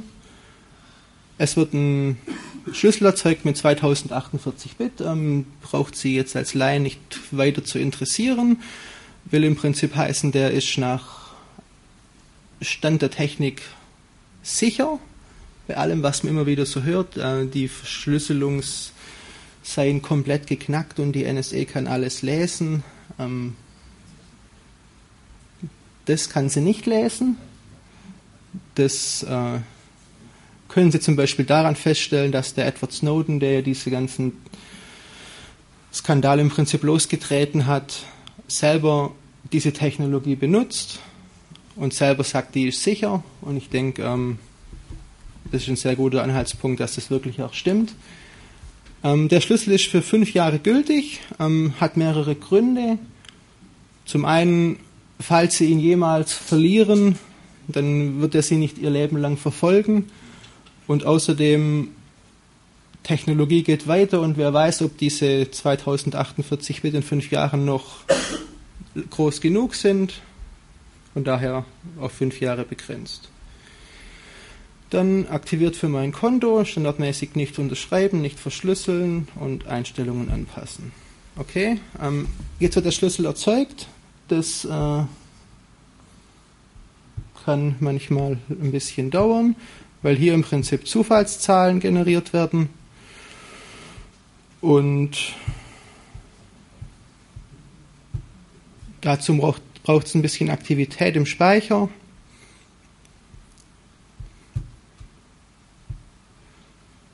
Und dann. Wo? Oh, Entschuldigung, ja? Bitte. Mir ist bekannt, dass dort ein RSA-Schlüssel erzeugt wird. Ja, Und dazu ist bekannt, dass das RSA-System geknackt werden kann. nee, Es ist nur deshalb so sicher, weil die Zahlen lang sind genau, und die Algorithmen zur Berechnung exponentielle Laufzeit haben. genau. Also geknackt heißt in dem Fall konkret erraten. Also man, man geht ähm, alle Möglichkeiten durch, aber weil man so einen langen Schlüssel hat, sind die, gibt es so viele Möglichkeiten, dass es nicht in einer absehbaren Zeit möglich ist. Ja, aber man kann dafür sorgen, dass man schwache Schlüssel erzeugt. Richtig. Ja. Das haben sie ja gemacht. Haben sie gemacht, aber nicht bei diesen offenen, äh, bei dieser freien Software. Das weiß man nicht. Man weiß es nicht, aber der Edward Snowden, der in, dies, in diese gesamten Dokumente Einblick hat, sagt selber, hier ist das nicht der Fall. Man weiß es nicht, aber man kann es nachschauen. Man kann es nachschauen, ja, natürlich, die Diskussion kann man unendlich lange führen. Die Frage ist, wer sieht die Schwachstelle, sieht die vielleicht die NSA und alle anderen Menschen nicht. Aber es gibt keinen Hinweis darauf, dass dieses System äh, überwunden ist. Andrea? Also der Code wird schon an vielen Stellen reviews, auch an Universitäten. Das mache ich auch nicht, auch wenn ich programmieren kann, kann ich so einen Code auch nicht reviewen. Aber da gucken wirklich viele, viele Leute drauf. Also, dass, dass da was drin ist, halte ich schon für relativ unwahrscheinlich. Es gibt hier inzwischen Berichte, wonach die, zum Beispiel diese elliptische Verschlüsselung dahingehend geknackt haben, dass sie bestimmte Ellipten rausgesucht haben, wo sie angeblich schon wissen, wie sie sie knacken können. Ja, aber das hat. Obwohl das eigentlich gar nicht möglich ist. Aber scheinbar haben sie wirklich dafür gesorgt, dass es als Norm angenommen wurde, dass Ja. Das betrifft, das betrifft aber jetzt zum einen ähm, diesen konkreten Fall hier E-Mail-Verschlüsselung nicht. Bei dem, was Sie sagen, geht es um SSL, also um das, was die normalen Benutzer kennen, wenn sie ähm, zum Beispiel Online-Banking machen. Dann haben die, hat man ja hier irgendwo äh, einen Schlüssel drin, ein Schloss hier vorne. Und da hat sich mittlerweile herausgestellt, auch durch diese ähm, Leaks von dem Herrn Snowden, dass da manche Verschlüsselungsverfahren von der NSA entschlüsselt werden können, weil die schon lange bekannte Schwachstellen haben, um die sich aber jetzt lange keiner gekümmert hat, auch weil es natürlich keinen Druck gab. Alle dachten, ja, ist ja wunderbar, funktioniert ja alles. Da gibt es mittlerweile jetzt ähm, konkrete Anhaltspunkte, dass es da manche Verfahren gibt, die nicht mehr sicher sind. Aber gut, dass es rausgekommen ist. Jetzt hat man die Möglichkeit, sich darum, darum zu kümmern. Und wie gesagt, dieses Verfahren, was ich jetzt hier bei der E-Mail-Verschlüsselung vorstelle, ist davon nicht betroffen. Wie steht es um Metadaten bei den E-Mails? Wenn Sie mit Ihrer Terrorzelle kommunizieren, entstehen ja Unmengen an Metadaten. Wer mit wem kommuniziert, zu welcher Zeit, wann, wo. Ja, Wie lässt sich das denn verschleiern? schwierig. Also, wir haben da immer so ein bisschen, Metadaten sind deutlich leichter auszuwerten als der Inhalt von, von E-Mails. absolut. Ja, Sagen ähnlich viel darüber aus, wie Leute strukturiert sind und organisiert. ja, was ist die Schlussfolgerung? Die Schlussfolgerung ist, dass es einen Weg geben muss oder dass wir Wege finden müssen, Metadaten zu vermeiden. Okay. Haben wir den? Bisher nicht. Ja? Und zwar, es gibt Mixmaster-Ketten, theoretisch, ich weiß nicht, wo dann die Mails ähnlich wie bei, äh, bei dem Tor von einem Knoten zum anderen geschickt werden. Dann werden die warten, bis sie so und so viele Mails zusammen haben, damit man den Weg der Mail nicht verfolgen kann. Die warten, bis sie 100 Mails haben und schicken die dann zum nächsten Knoten. Die sind dann zehnmal verschlüsselt dann auf Videoknoten entschlüsselt und weitergeschickt. Okay, und wer, und wer versteht es dann noch, der nicht Informatik studiert hat?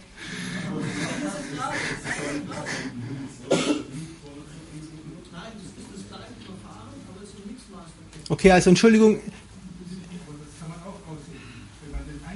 wie, wie ich vorhin schon gesagt habe, es ist natürlich ein Problem. Entschuldigung!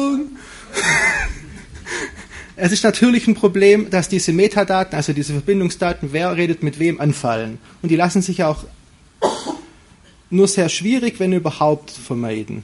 Aber die, ich kann jetzt sagen, okay, es ist nicht, ich, krieg, ich kann nicht komplett dafür sorgen, dass ich nicht überwacht wird, dann muss ich ja darüber eine, eine Konsequenz drauf ziehen. Dann kann ich ja sagen, ja gut, also wenn ich, wenn ich jetzt rausgefunden werden kann, dass ich mit mein, dass ich meiner Frau eine E-Mail schreibe, dann können sie sie von mir aus ja auch gleich ganz lesen.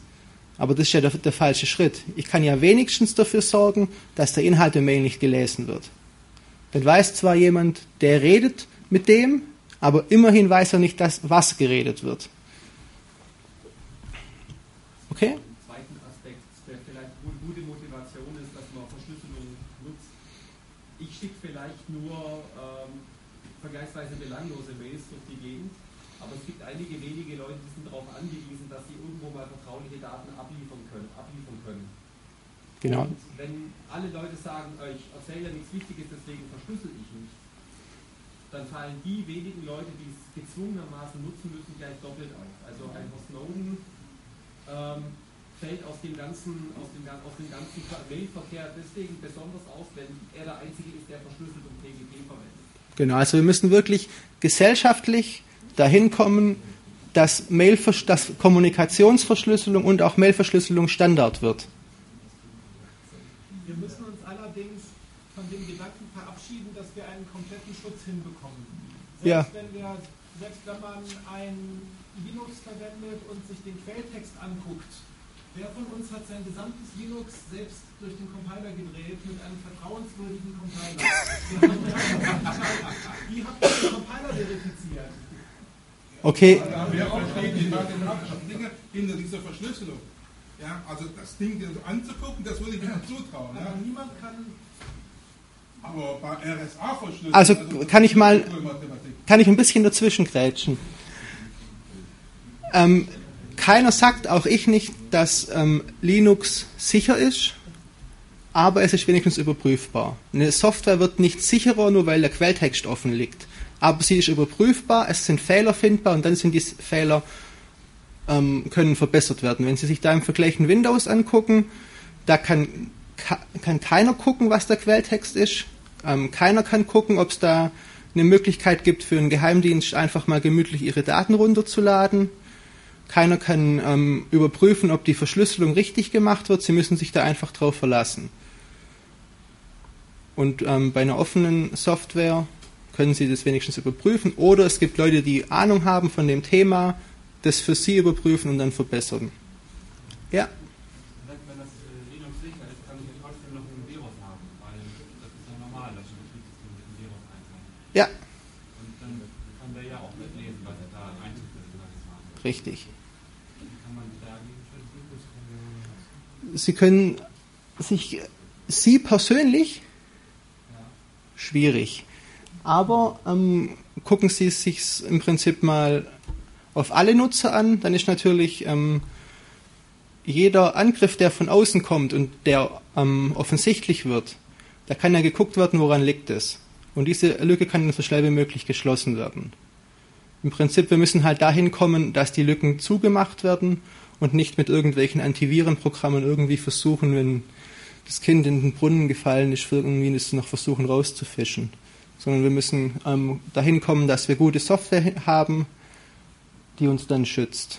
Und natürlich einer der Gründe, warum wir jetzt auf Linux verhältnismäßig ähm, wenig Viren haben, ist natürlich die Verbreitung. Es ist natürlich für jemanden, der ein Virus schreibt, äh, viel attraktiver, das für Windows zu machen, weil er da viel mehr Nutzer hat, die er potenziell infizieren kann. Ja, Also wer ganz, ganz sicher haben will, ähm, wie zum Beispiel auf das Online-Banking ein sauberes Betriebssystem auf eine CD brennen, die nicht wiederbeschreibbar ist, genau.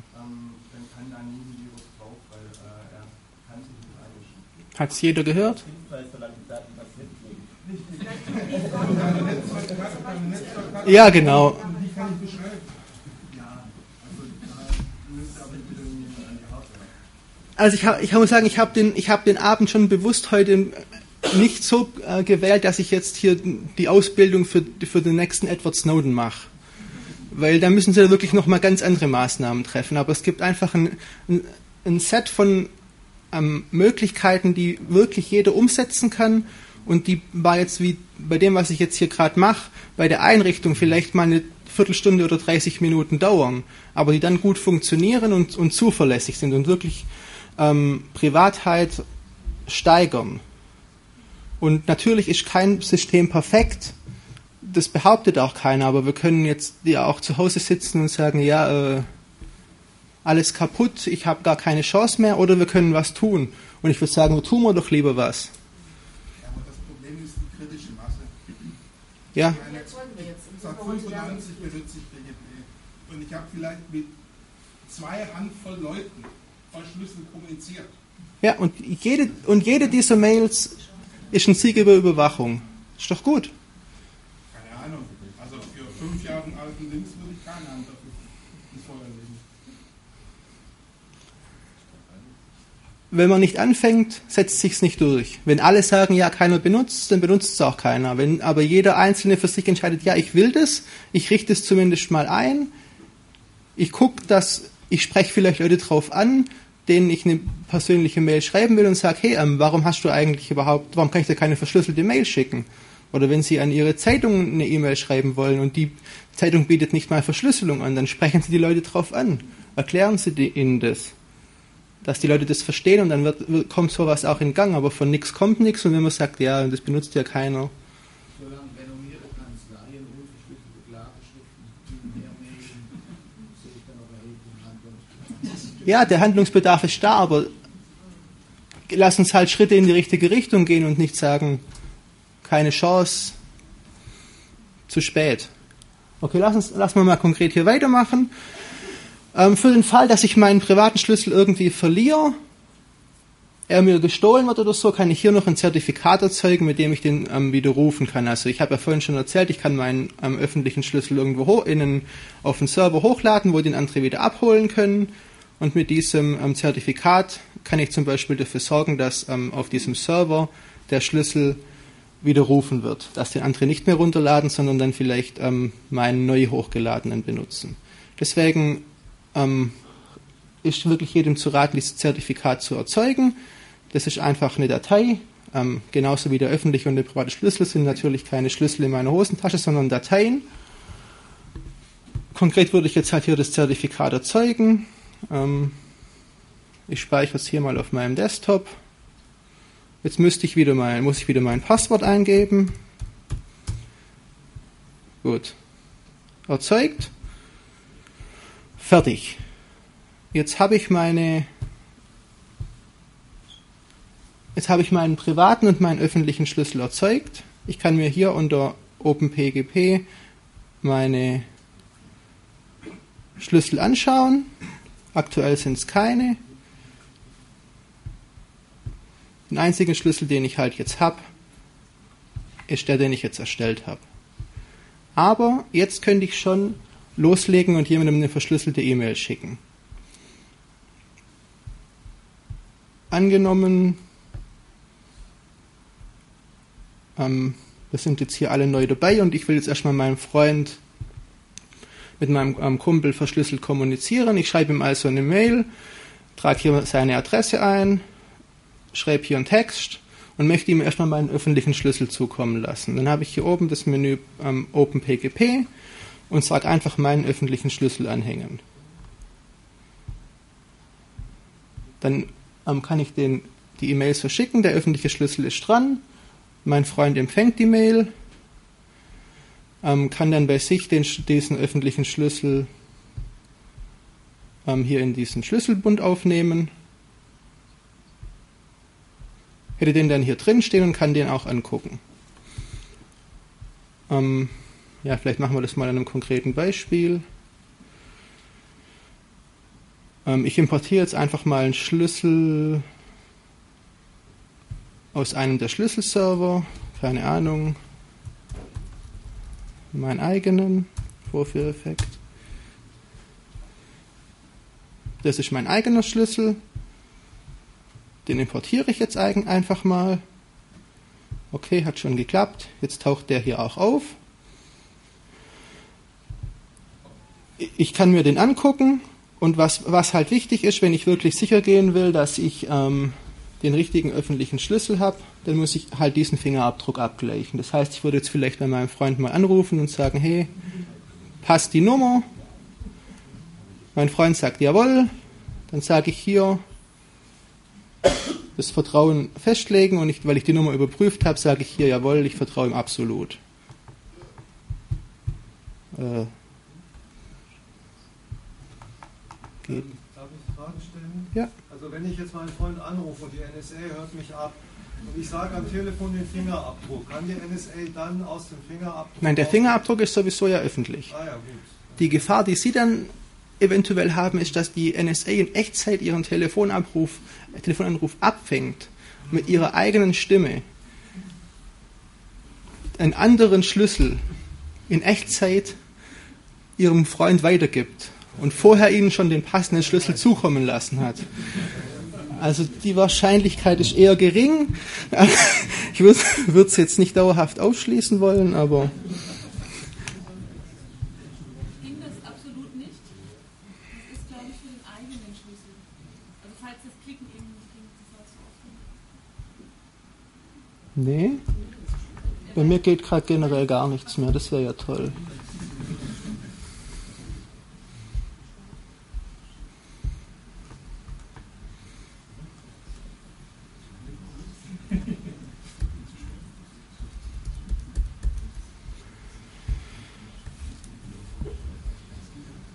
Super.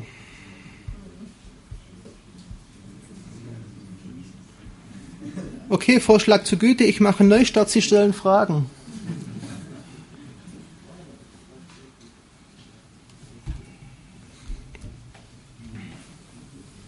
Ich würde gerne sagen. Ähm, ich habe das Gefühl, hier sind sehr viele, die haben das alle schon gemacht. Ich weiß nicht, wie groß überhaupt die Menge ist, die das nicht gemacht hat. Ich habe mich ein bisschen geärgert, weil in den äh, Medien immer steht, das sei total kompliziert und ähm, ja, das würde auch so lange dauern und so weiter. Und ähm, das kann ich nicht bestätigen für die, die das, äh, die das nicht ausprobiert haben und die das aber vielleicht interessiert. Es gab aber mal eine Zeit, da musstest du jedes Mal, statt wenn du Thunderbird updaten musstest du Enigma noch zuerst rausschmeißen und nochmal installieren. Das war ein super geiles Zeit. Also da hat man jetzt Nein. auf ein Update gefreut.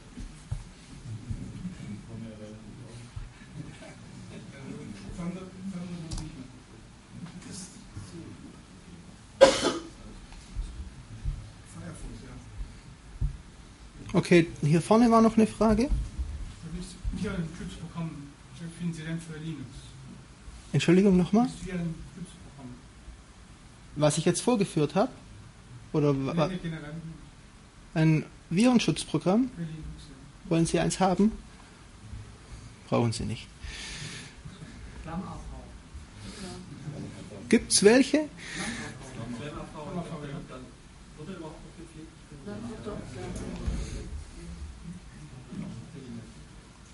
Also Sie müssen sich schon anstrengen, sich ein Virus einzufangen. Ja? Ich möchte nochmal auf diese Gefahr der Selbstbeschränkung zurückkommen, die Sie erwähnt haben. Äh, dieser öffentliche Schlüsselserver ist doch wahrscheinlich die 1A-Quelle für E-Mail-Adressen, die sich zu überwachen lohnen, oder? Ja, aber gehen Sie mal davon aus, dass eh jeder Mail-Server im Zweifelsfall ähm, offen ist.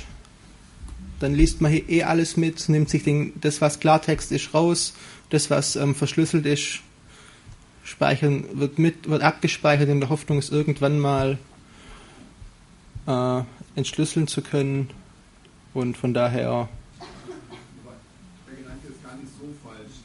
Die, die Sammlung der E-Mail-Adressen ist nicht das, groß, nicht das ganz große Problem auf dem Mail-Server. Ich meine, die kann ich auch im, im, im fließenden Verkehr alle abfangen. Und was, was solche äh, Verschlüsselungsserver interessant macht, ist, dass ich daraus eben durch das, durch das Web of Trust und noch nicht ganz sauber erklärt wird, was vielleicht Nee, mache ich, mach ich heute bewusst nicht, weil ich nicht Genau. überfordern will. Aber ich meine, darüber kann man ja auch größere soziale Graphen, wer, wer kennt wen, wer vertraut wem, äh, Ja. aufbauen und das sind vielleicht viele. Okay, ähm, für die, die jetzt da nichts verstanden haben, ist nicht dramatisch, aber die Antwort darauf würde ich einfach sagen, sind Krypto-Partys. Also es treffen sich Leute, die sich nicht kennen.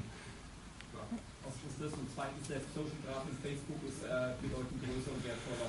Warum sollte jemand, warum sollte jemand äh, Selters nehmen, wenn er Sekt haben kann? Ich mittlerweile.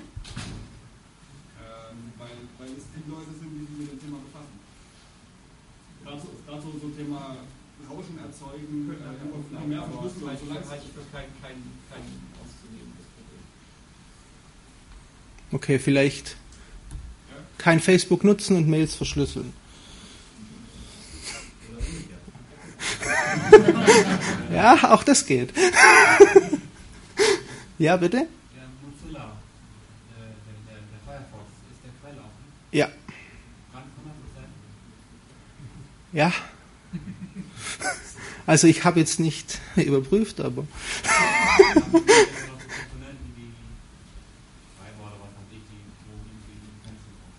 Ähm, wir reden jetzt vom Browser. Der Browser ist quelloffen, was natürlich nicht quelloffen ist, sind ist zum Beispiel solche super Sachen wie Flash, was aber jetzt ja nicht mit dem Browser kommt, sondern ähm, ein Plugin ist oder vom Betriebssystem kommt. Okay. Jetzt war ich, äh, vorhin waren wir hier, als äh, mein Laptop eine Pause brauchte. Also ich habe hab meinen Fingerabdruck überprüft, sage, ich vertraue dem absolut, wunderbar, und kann jetzt eine Mail verfassen, nämlich an diese E-Mail-Adresse und kann dann hier unten, entweder hier unten unterschreiben und verschlüsseln anklicken oder ich mache das hier oben. Kommt aufs gleiche raus. Mein Betreff schreibe ich nicht hin, worum es geht, weil wie gesagt, der ist öffentlich. Also ich schreibe hin, keine Ahnung, PGP.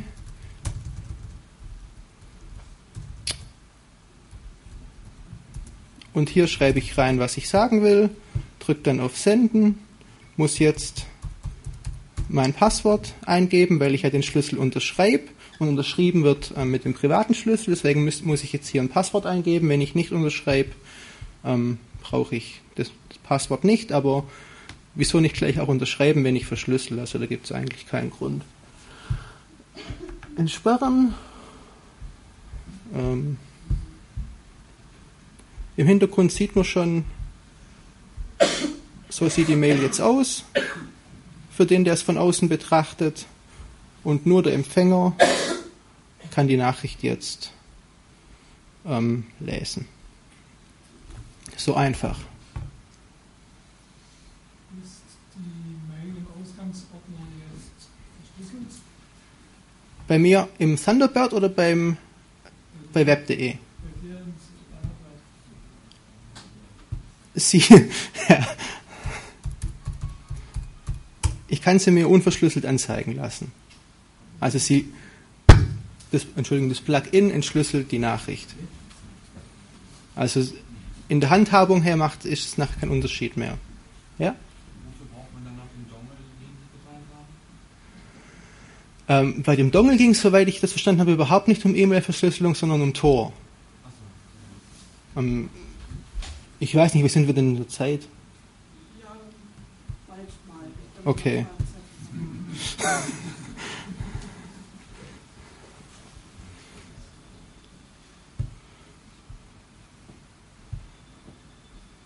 Okay, ich hoffe, meine Präsentation lebt noch. Sieht ganz gut aus. Also wir waren hier, richtig? Gut, ähm, was für viele Leute auch immer wichtiger ist, ähm, ist die ganze Geschichte mobil zu machen, also auf dem Smartphone oder auf dem Tablet. Ähm, es gibt ja, soll ja mittlerweile auch schon Leute geben, die haben gar keinen richtigen PC mehr, sondern haben nur noch ihren ähm, Smartphone und Tablet. Ähm, auch die sind hier nicht außen vor. Es gibt auf Android ähm, K9 Mail an, als Mail-Client und ähm, die App APG im Prinzip als ähm, Gegenstück, wie gerade eben gesehen, Enigmail im Thunderbird. Ähm, das klappt meistens auch ganz gut. noch nicht perfekt, also da ist noch Luft nach oben, aber ich denke, ähm, dass da jetzt wieder ein bisschen Bewegung reinkommt. Bitte? Da ist noch eine riesen Lücke drin. Wenn ich meinen eigenen BGP-Schlüssel ja von Android oder von iOS-Kette drauflade, muss ich ja davon ausgehen, dass Apple und Google darauf Zugriff haben auf diesen Schlüssel und den auch auf Anforderungen rausgeben können. Wenn es dann geschickterweise der gleiche Schlüssel, mit dem ich andere Sachen signiere, Ähm, basiert sich die ganze Geschichte auf mein Passwort, auf das Test. Okay, ähm, ich versuche mal darauf zu antworten. Also bei iOS kann ich wieder wenig sagen, ähm, weil iOS im Gegensatz zu Android nicht quelloffen ist. Ähm, was man jetzt so aus den ganzen Enthüllungen ähm, aktuell raushört, ist es so, dass die NSA ähm, konkret offensichtlich keine Hintertür hat in die Betriebssysteme, sondern auf anderen Wegen ähm, auf Kontaktdaten und so weiter kommt. Ähm, wie gesagt, zu iOS kann ich nicht viel sagen, weil ich das selber auch nicht benutze und mich mit, damit nicht beschäftige. Ähm, für Android kann ich insofern eine Aussage treffen, als dass ähm, bei Android ist es, ist es vom System her nicht möglich, dass eine App auf die ähm, Daten der anderen App zugreifen kann. Wie ist es mit dem Backup? Ja, das, das sage ich auch noch. ähm, auch das Betriebssystem hat gegenüber, ähm, also zum einen das Betriebssystem Android ist quelloffen und überprüfbar und es kann geguckt werden, ob das Betriebssystem ähm, auf App-Daten zugreifen kann oder nicht. Das gebrandete Betriebssystem Aber äh, ja, darf ich fertig? Ähm, also das kann, kann man praktisch ausschließen. Dann ist natürlich so, dass, ähm, was den meisten vielleicht nicht klar ist, diese ähm, ähm, Google-Dienste und so weiter sind natürlich nicht quelloffen. Also ich habe ähm, in der Regel kommt mein Google Smartphone mindestens mit den Google-Diensten, meistens noch mit ähm, je nach Hersteller noch extra Sachen. Aber auch ähm, die einzigen Sonderrechte, die, diesen, die diese ähm, Google-Dienste haben, sind ähm, die Sachen, die der Play Store machen kann. Und der Play Store kann ähm, Apps installieren und deinstallieren. Das sieht jeder am ehesten, wenn er auf einmal ein Update von seinem Play Store hat und aber doch da gar nichts installiert hat oder irgendwelche neue Google-Funktionen hat, aber doch nie irgendwas runtergeladen hat. Also dieser Play Store kann ähm, Apps installieren ohne Nutzerrückmeldung und deinstallieren. Ähm, deinstallieren wird dazu benutzt, um zum Beispiel, wenn jetzt sich in den App Store Mailware eingeschlichen hat, die von den Geräten zu löschen. Aber auch ähm, diese Google-Dienste können sich nur innerhalb von den Regeln von dem Betriebssystem ähm, verhalten und können also den Schlüssel nicht extrahieren, also rausholen. Es gibt auch eine Strategie, um den Risiko zu vermindern, indem man mit Subkeys arbeitet. Ja, das, Wenn es verloren geht, dann ist nur ein niedrig Punkt, aber der große Schlüssel ist noch da. Ja, wie gesagt, es wird halt dann immer alles komplizierter und für den Einsteiger, der vielleicht ähm, da erstmal reinkommen will, dem würde ich generell eh von iOS abraten und bei Android ist er halbwegs sicher, wie gesagt, ähm, gut, dass angesprochen worden ist. Zum einen aufpassen auf Backups, also nicht äh, hier Backup vom Telefon machen und irgendwo hochladen. Schwierig, äh, großer Fehler. Und natürlich zweite Sache, ähm, das Telefon immer verschlüsseln. Dass man in dem, in dem Fall von einem Verlust da eine gewisse Sicherheit hat. Er hat, man hat ja im Prinzip dann eine doppelte. Man hat eine Telefonverschlüsselung, die erst geknackt werden, überwunden werden muss und hat dann seinen privaten Schlüssel ja nach wie vor immer noch mal verschlüsselt. Im Idealfall mit einem langen Passwort. Okay, ich glaube, der Herr war zuerst. Sammlung mit Geräten mit Android habe oder so. Ja.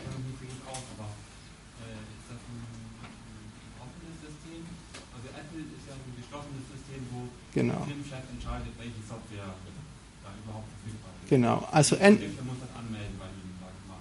Offen in Bezug auf den Quellcode oder auf das, was ich installieren kann? Oder normalerweise können Sie auf, bei einem Android-Gerät in den Einstellungen ähm, sagen, dass erlaubt werden soll, dass Sie auch Apps von installieren können, die nicht aus dem Play Store kommen. Okay, ich glaube da. Eine Frage, wenn ich von diversen Behörden einen richterlichen Beschluss bekomme, der mich zur Herausgabe des privaten Schlüssels und des Passworts zwingt. Gibt, gibt es da eine Möglichkeit, mich da, wie ich mich dagegen wehren kann? Ja, Sie haben den einfach vergessen, würde ich mal sagen. Also soweit ich bin kein Jurist. Ähm, ich glaube, wir haben Juristen hier. Ich, ja, genau. Genau, also gucken Sie halt, dass Sie das nicht, aus, nicht äh, gerade in Großbritannien oder in den USA passiert, aber in Deutschland sollte das nicht der Fall sein, dass Sie jemand zwingt, den Schlüssel rauszugeben. Halt, halt, als Zeuge sind Sie möglicherweise auch verpflichtet und da gibt es auch in Deutschland Folgehaft. Also das sollte man nicht Ja, ich, bin kein Jurist, aber im Zweifelsfall würde ich mich halt darauf berufen, dass ich mich nicht selber belasten muss, auch als Zeuge nicht und sagen. Gut. Ja? Was mir wichtig ist, noch rüberzubringen, trotz all dieser Einschränkungen, alles, was man tut, ist besser als nichts. Ja, das ist auch der Sinn des Abends. Also nicht zu Hause sitzen und denken, oh, ich kann da sowieso gar nichts machen, sondern machen Sie was. Und hier, hier haben Sie eine Möglichkeit. Weil, wie gesagt, normalerweise will auch keiner was von Ihnen. Also normalerweise. Aber machen, lassen Sie, wir müssen als Gesellschaft einfach dahin kommen, dass wir unsere Kommunikation absichern und dafür sorgen, dass die privat bleibt. Und wenn nachher jemand auf Ihren Rechner will, dann wird der normale Nutzer vermutlich nicht verhindern können, dass jemand gezielt ihn, wenn jemand ihn gezielt angreift. Aber das ist ja auch wirklich extrem selten der Fall und machen wir es einfach Überwachung nicht so leicht und schenken einfach alle unsere Daten und Kommunikation her, sondern gucken, dass wir sie verschlüsseln. Ja? Aber man darf nicht vergessen, dass äh, das nicht alles ist, weil die Politik muss ja auch was machen. Ja, hatte ich ja auch schon erwähnt. Ja, wie gesagt, es muss immer Hand in Hand gehen, aber wir müssen einfach was machen. Und wir können was machen. Und das soll im Prinzip hängen bleiben und mm, nicht, und ich will einfach die, die Schritte gehen, auch wenn es nur kleine Schritte sind, die aufzeigen, die sind möglich und damit kann man wirklich schon viel bewegen. Also nicht den Kopf in den Sand stecken, sondern was machen.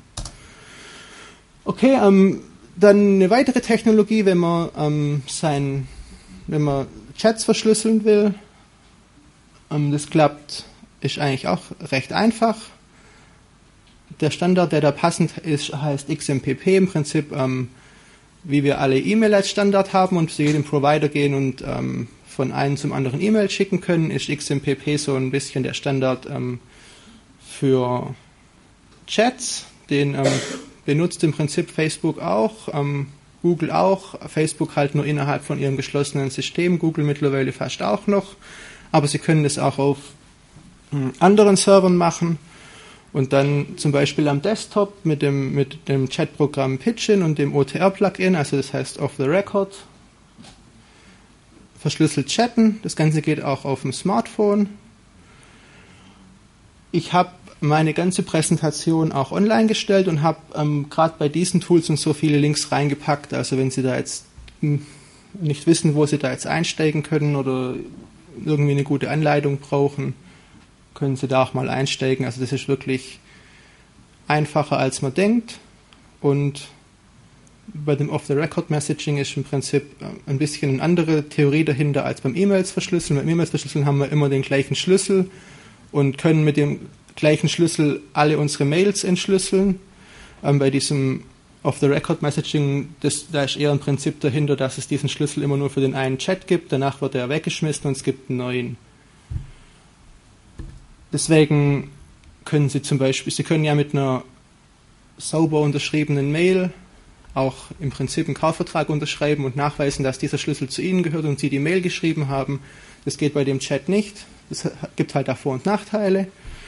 Aber auch bei dem Off-the-Record-Messaging gilt ähm, Fingerabdruck abgleichen. Also zum Beispiel, wenn Sie jetzt mit Ihrem Mailpartner chatten wollen, dann diesen Fingerabdruck vielleicht mit der verschlüsselten Mail abgleichen und dann chatten. Okay. Ähm, dann noch ein paar Worte zu dem eben erwähnt, vorhin erwähnten Tor.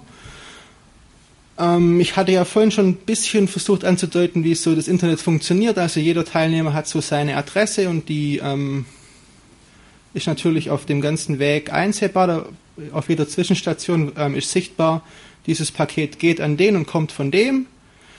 Ähm, wenn ich jetzt ähm, surfe und ich will vielleicht nicht, dass mein Internetanbieter oder ein Geheimdienst oder so sieht, auf welchen Seiten ich surfe, dann ist das gängigste Tool, um das zu verhindern, Tor.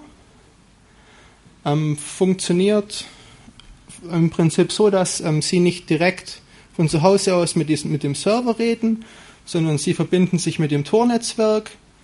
Äh, das Tor-Netzwerk sind ähm, tausende Rechner und Ihre Daten werden im Prinzip über drei von diesen Rechnern hinweggeschickt zu dem Ziel und ähm, der, der zu Hause ihren DSL-Anschluss überwacht, sieht, sieht nur, sie sind mit Tor verbunden und der Server, bei dem das rauskommt, sieht nur, da kommt jemand aus Tor und äh, holt von mir Daten, aber es kann nicht mehr zugeordnet werden, ähm, von wem das ist.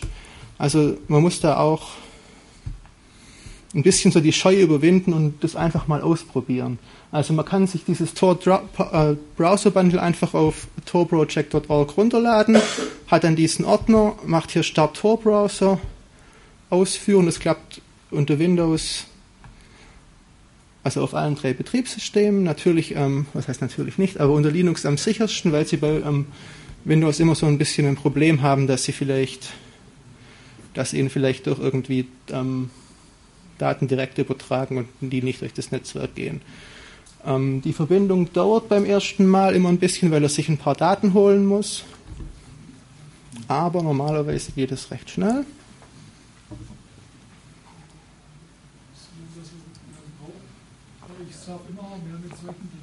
Ja. Bitte?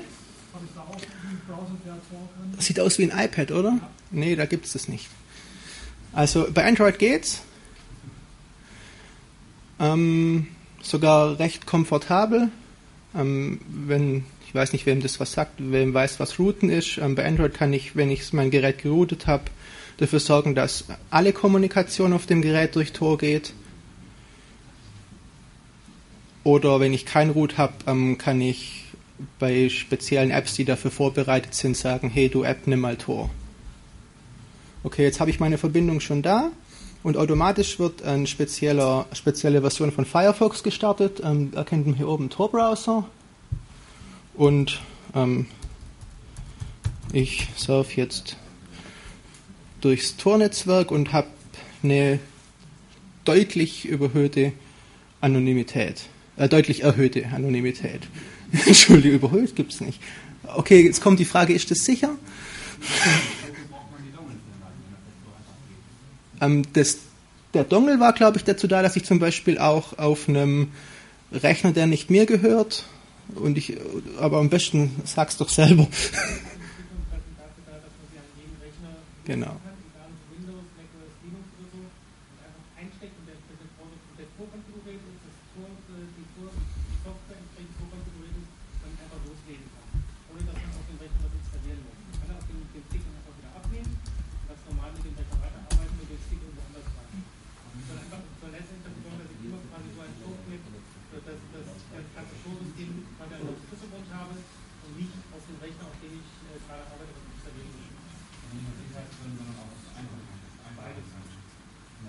Genau, diesen, diesen Dongle braucht man halt dann nicht für zu Hause, weil zu Hause kann ich mir das herunterladen und habe es dann auf meinem Gerät drauf. Aber wenn ich jetzt irgendwo hingehe, an einen anderen Rechner, stecke ich halt diesen Dongle rein und kann gleich loslegen.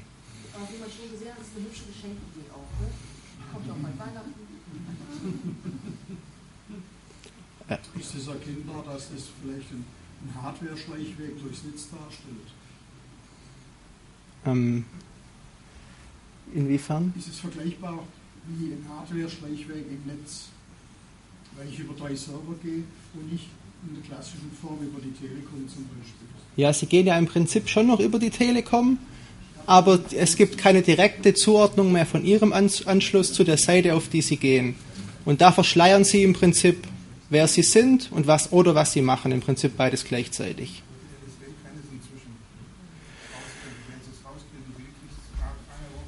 Okay, das ist gut, dass du das weißt, dann mach deine Quellen öffentlich, dann sind wir alle sehr froh. Also die Sache ist im Prinzip einfach, wenn man komplett überwachtes Internet hätte, in dem ich sehe, was macht jeder Anschluss, kann ich natürlich ähm, zuordnen, wer macht was. Aber an dem Punkt sind wir aktuell nicht. Noch nicht, ja. auch hier, ich habe auch gesagt, es erhöht die Anonymität, es ist nicht sicher, aber deutlich sicherer.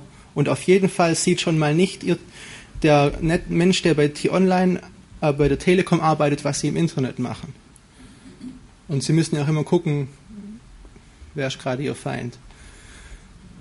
Und es bringt auf jeden Fall was. Ja? Ja, äh, wie sieht das mit der Geschwindigkeit aus? Also ich habe mal vor Jahren mal da geguckt, habe es zwar selber nicht hinbekommen, vielleicht war ich noch zu jung, aber ist ja egal. Auf jeden Fall hieß es da, ähm, da würde, das würde viel zu lang, äh, würde die Geschwindigkeit beim Surfen verlangsamen. Ist es immer noch so extrem oder ist es inzwischen akzeptabel? Ja, ich, es ist immer noch vorhanden.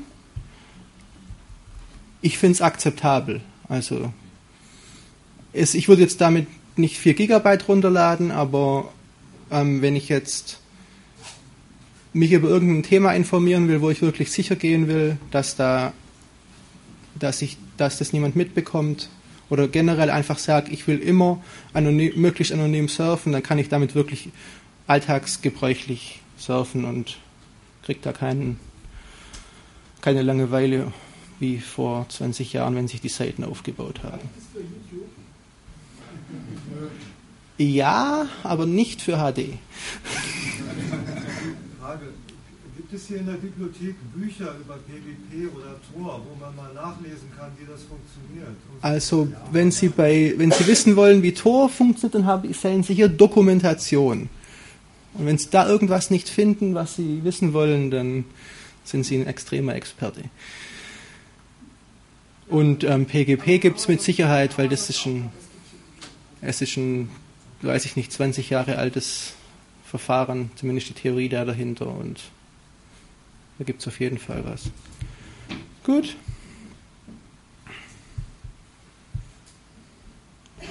Weiter im Text.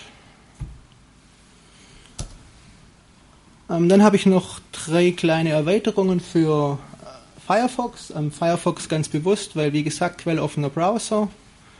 Ähm, Mozilla, die hinter Firefox ähm, stecken, ist keine Firma, sondern sind im Prinzip Non-Profit, also vergleichbar mit einem Verein. Ähm, ja, also den Browser auf jeden Fall bevorzugen vor einem Google Chrome oder so. Die erste Erweiterung, die ich ähm, kurz ansprechen will, heißt HTTPS Everywhere. Ähm, sorgt im Prinzip dafür, dass ähm, sofern möglich ähm, zu den Seiten eine verschlüsselte Verbindung aufgebaut wird. Also gerade die Geschichte, die ich vorhin schon kurz gezeigt hatte mit meinem ähm, Schloss neben der Ad Adresszeile. Und ähm, nicht jede Seite leitet den Benutzer automatisch auf diese verschlüsselte Seite äh, um, sondern wenn Sie es vielleicht nicht mit HTTPS eingeben, landen Sie auf der unverschlüsselten und dieses Plugin sorgt dafür, dass wenn es verschlüsselt vorhanden ist, äh, verschlüsselt benutzt wird.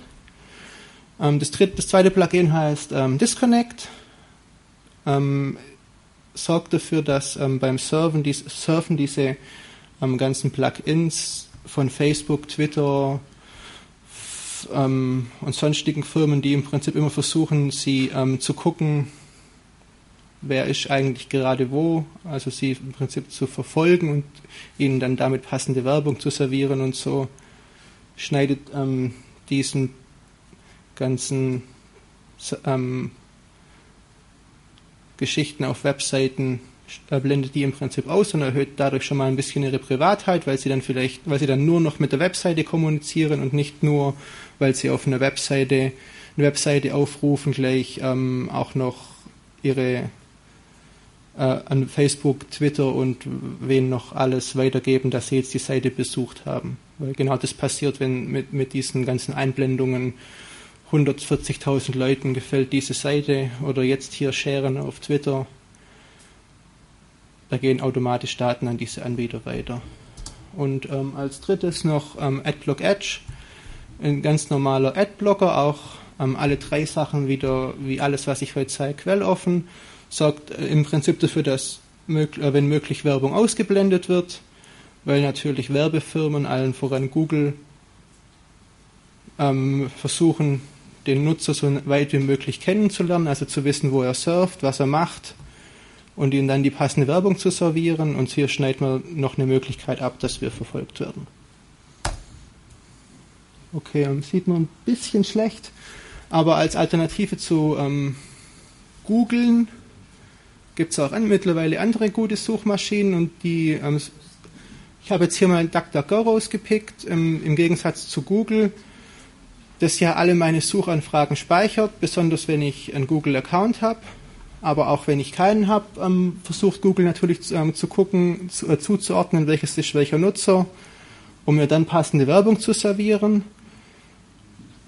Im Hintergrund werden die Daten natürlich, meine Suchanfragen auch alle gespeichert, sind dann auch wiederum auch durch Geheimdienste abrufbar und vielleicht mal selber darauf achten, was man alles so an, an Suchangaben, was, an Suchanfragen, was man da eigentlich für private Sachen ähm, von sich preisgibt, weil wenn man einfach mal darüber sich einen Kopf macht und DuckDuckGo ähm, gibt einfach, behauptet einfach von sich selber, sie speichern keine Suchanfragen. Ähm, das können wir jetzt glauben oder auch nicht, aber wenigstens sagen sie, dass sie es nicht machen, im Gegensatz zu Google, die ja einfach sagen, wir nehmen alles, was wir kriegen können. Ja. Wie heißt die noch? Wie die Suchmaschine heißt? Ja. Duck DuckGo. Ähm, dann noch mal kurz zum, zu dem Thema Android. Wie gesagt, äh, Android ein quelloffenes Betriebssystem und auf fast allen Android-Geräten haben Sie auch die Möglichkeit, ähm, das von Haus aus installierte Android runterzuschmeißen und durch, ein, durch eine andere Version zu ersetzen. Ähm, so was nennt man dann, ist ein, heißt ROM. Und ähm, das bekannteste, was auch auf den meisten Geräten läuft, ähm, ist dieses CyanogenMod. Ähm, basiert auf diesem Original Android von Google, ähm, das die wenigsten vermutlich kennen, weil die meisten haben ja irgendwie Samsung, HTC oder weiß nicht, LG oder Sony, die jeweils ihre eigene Benutzeroberfläche da noch drüber packen, was, die, was noch mehr komische Apps mit sich bringt, die vielleicht von mir Daten sammeln. Dieses CyanogenMod basiert im Prinzip auf dem Original Google, hat da sogar noch einige Datenschutzerweiterungen und so als Bonus kann man, werden diese Google-Dienste nicht mitgeliefert.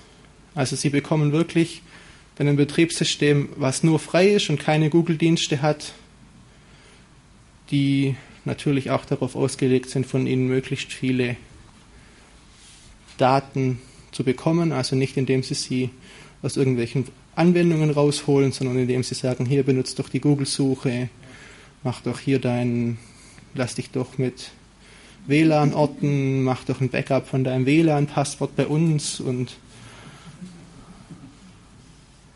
das ist auch gar nicht so einfach, das wirklich zu vermeiden, weil da muss man sich mal wirklich hart durch die Menüs durcharbeiten, um da alle Optionen zu finden, die man da abhaken muss oder gar nicht erst anhaken darf, weil es dann schon zu spät ist.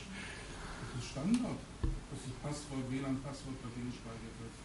Wenn man das nicht haben will, muss man den nämlich einen Fax schicken. Nee, das stimmt nicht. Also wenn Sie, die, wenn Sie Ihr Gerät einrichten, dann kommt bei der ersten Einrichtung wird gefragt, ob diese Daten, ob von diesen Daten ein Backup erstellt werden soll. Also da kann man das, den Haken schon rausnehmen. Aber der ist standardmäßig gesetzt und die meisten Leute werden sich halt da keinen Kopf machen. Ähm, es gibt auch im Prinzip parallel zu dem ähm, Google Play Store an so einen App-Markt für freie Software, also für freie Android-Apps. Der heißt F-Droid, der läuft auch auf jedem normalen, normalen, also Originalherstellergerät.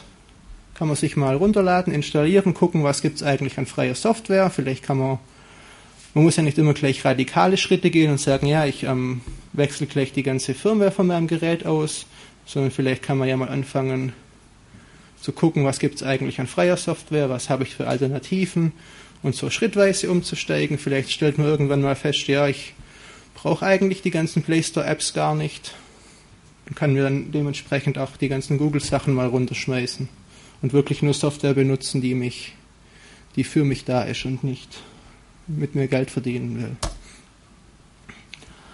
Ähm, so als kleinen Tipp, vieles von den Sachen, die ich jetzt aufgezählt habe, ähm, finden Sie auch auf der Webseite die heißt ähm, prismbreak.org. Ähm, Sie werden dadurch Prism nicht zwangsläufig aus dem Weg gehen können, aber es ist im Prinzip eine Sammlung von ähm, bekannter, unfreier Software und welche Alternativen an freien Software es dafür gibt. Also Sie können im Prinzip gucken, ja, ich ähm, benutze hier Microsoft Office, was gibt es denn da für eine Alternative? Ich benutze Windows, was gibt es denn da für eine Alternative? Und so weiter. Das ist wirklich eine große Auswahl und lohnt sich da mal drüber zu gucken. Vielleicht kann man da für sich den einen oder anderen Dienst ersetzen, vielleicht sogar alle. Gut, dann habe ich noch so ein kleines Fazit. Im Prinzip ähm, ergibt sich das ja die englischsprachigen Geheimdienste, zuvorderst die NSA, streben die totale Überwachung der Menschheit an. Wie gesagt, die versuchen alle Daten zu kriegen, die sie irgendwo nur herkriegen ähm, können, versuchen die für praktisch immer zu speichern. Aber, und das ist wirklich die wichtige Botschaft, wir haben da eine Möglichkeit dagegen vorzugehen. Sowohl politisch, was ich vorhin versucht habe aufzuzeigen, als auch technisch. Und wir müssen wirklich jeder Einzelne für, für sich da was machen. Wir können, dürfen nicht den Kopf in den Sand strecken, sondern wir müssen was tun und wir können auch was tun und wir sollen auch was tun. Wir sollen uns nicht entmutigen lassen, vor allem. Da geht was. Gut, meine Kontaktdaten noch, E-Mail-Adresse, mein Fingerabdruck von meinem öffentlichen Schlüssel und so weiter. Ähm, die Folien gibt es hier oder auch ziemlich bald ein Link auf der Homepage vom CCCS auf die Folie. Ähm, da habe ich eine spezielle Version hochgeladen, die, da habe ich noch Links reingepackt. Ähm, ich habe jetzt nicht für jedes Programm, ein, ich habe jetzt nicht überall die Wikipedia nochmal verlinkt, also so viel traue ich Ihnen dann zu, aber ähm, speziell bei den praktischen Anwendungen von der Software habe ich halt versucht, eine Anleitung rauszusuchen, die ich, von der ich denke, dass sie für Einsteiger gut benutzt, äh, gut verständlich ist und ja. you know.